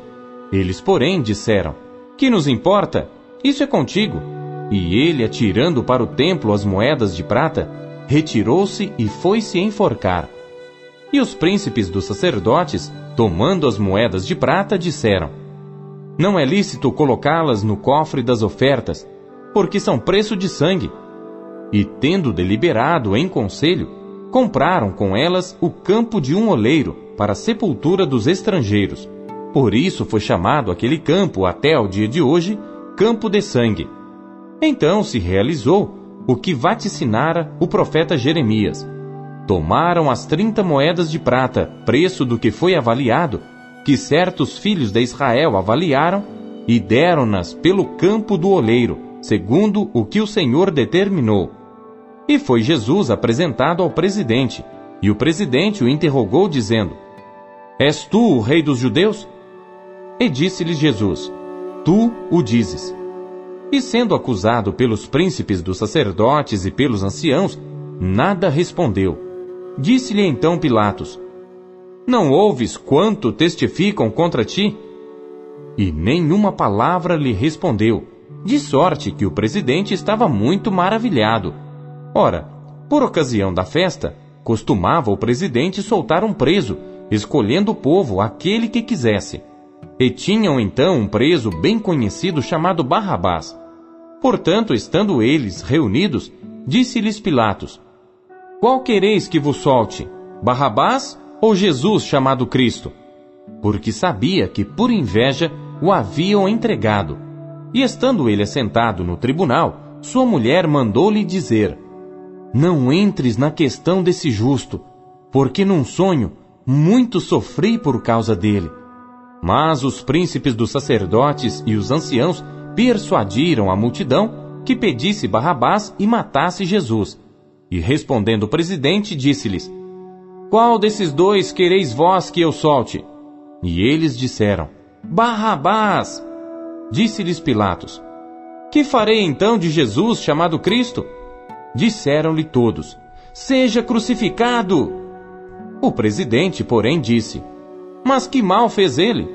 E eles mais clamavam, dizendo: Seja crucificado!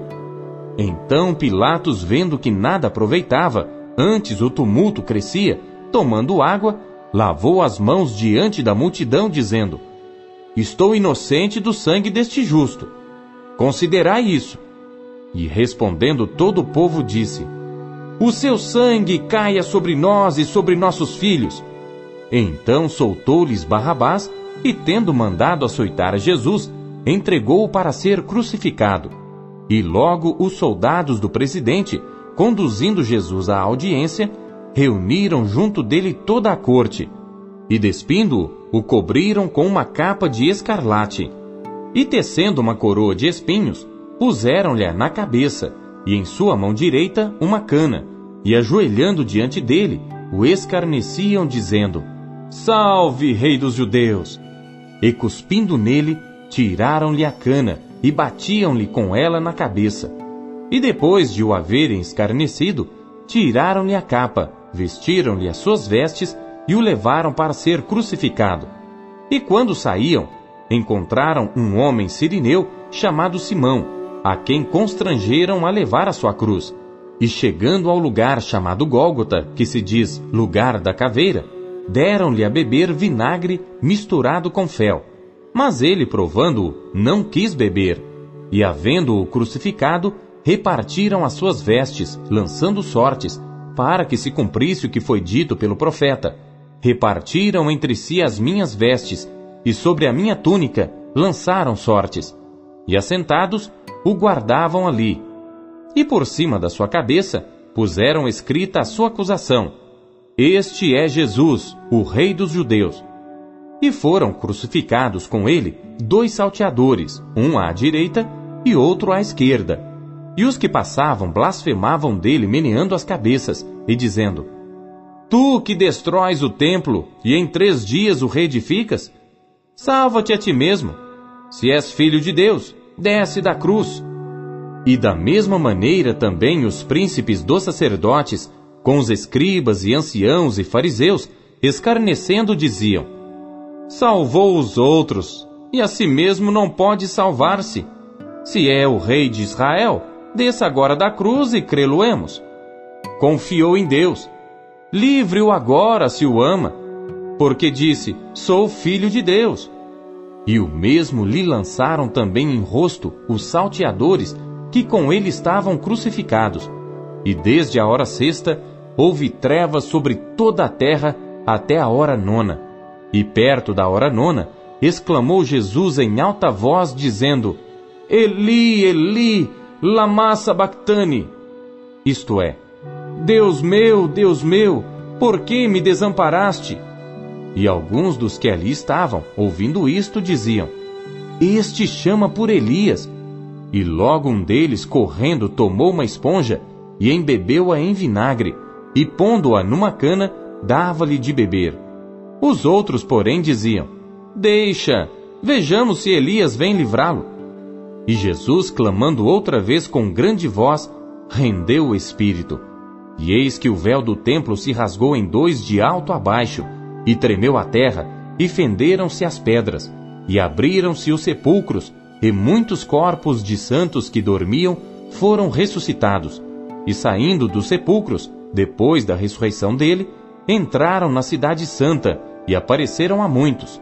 E os que com ele guardavam a Jesus, vendo o terremoto e as coisas que haviam sucedido, tiveram grande temor e disseram: Verdadeiramente, este era filho de Deus. E estavam ali, olhando de longe, muitas mulheres que tinham seguido Jesus desde a Galiléia para o servir, entre as quais estavam Maria Madalena e Maria, mãe de Tiago e de José, e a mãe dos filhos de Zebedeu. E vinda já a tarde, chegou um homem rico de Arimateia, por nome José, que também era discípulo de Jesus. Este foi ter com Pilatos e pediu-lhe o corpo de Jesus. Então Pilatos mandou que o corpo lhe fosse dado.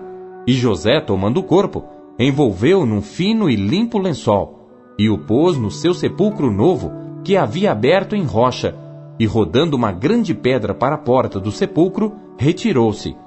E estavam ali Maria Madalena e a outra Maria, assentadas defronte do sepulcro.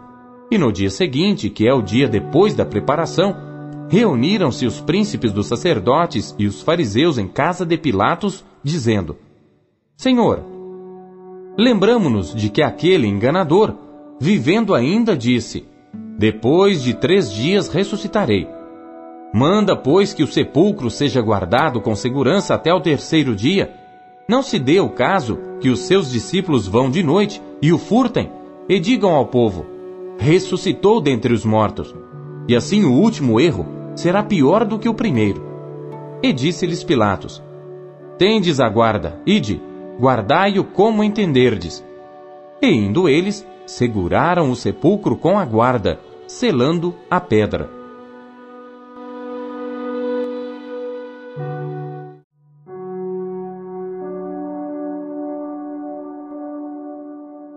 Capítulo 28 E no fim do sábado, quando já despontava o primeiro dia da semana, Maria Madalena e a outra Maria foram ver o sepulcro. E eis que houvera um grande terremoto, porque um anjo do Senhor descendo do céu chegou removendo a pedra da porta e sentou-se sobre ela. E o seu aspecto era como um relâmpago, e as suas vestes brancas como neve. E os guardas, com medo dele, ficaram muito assombrados e como mortos.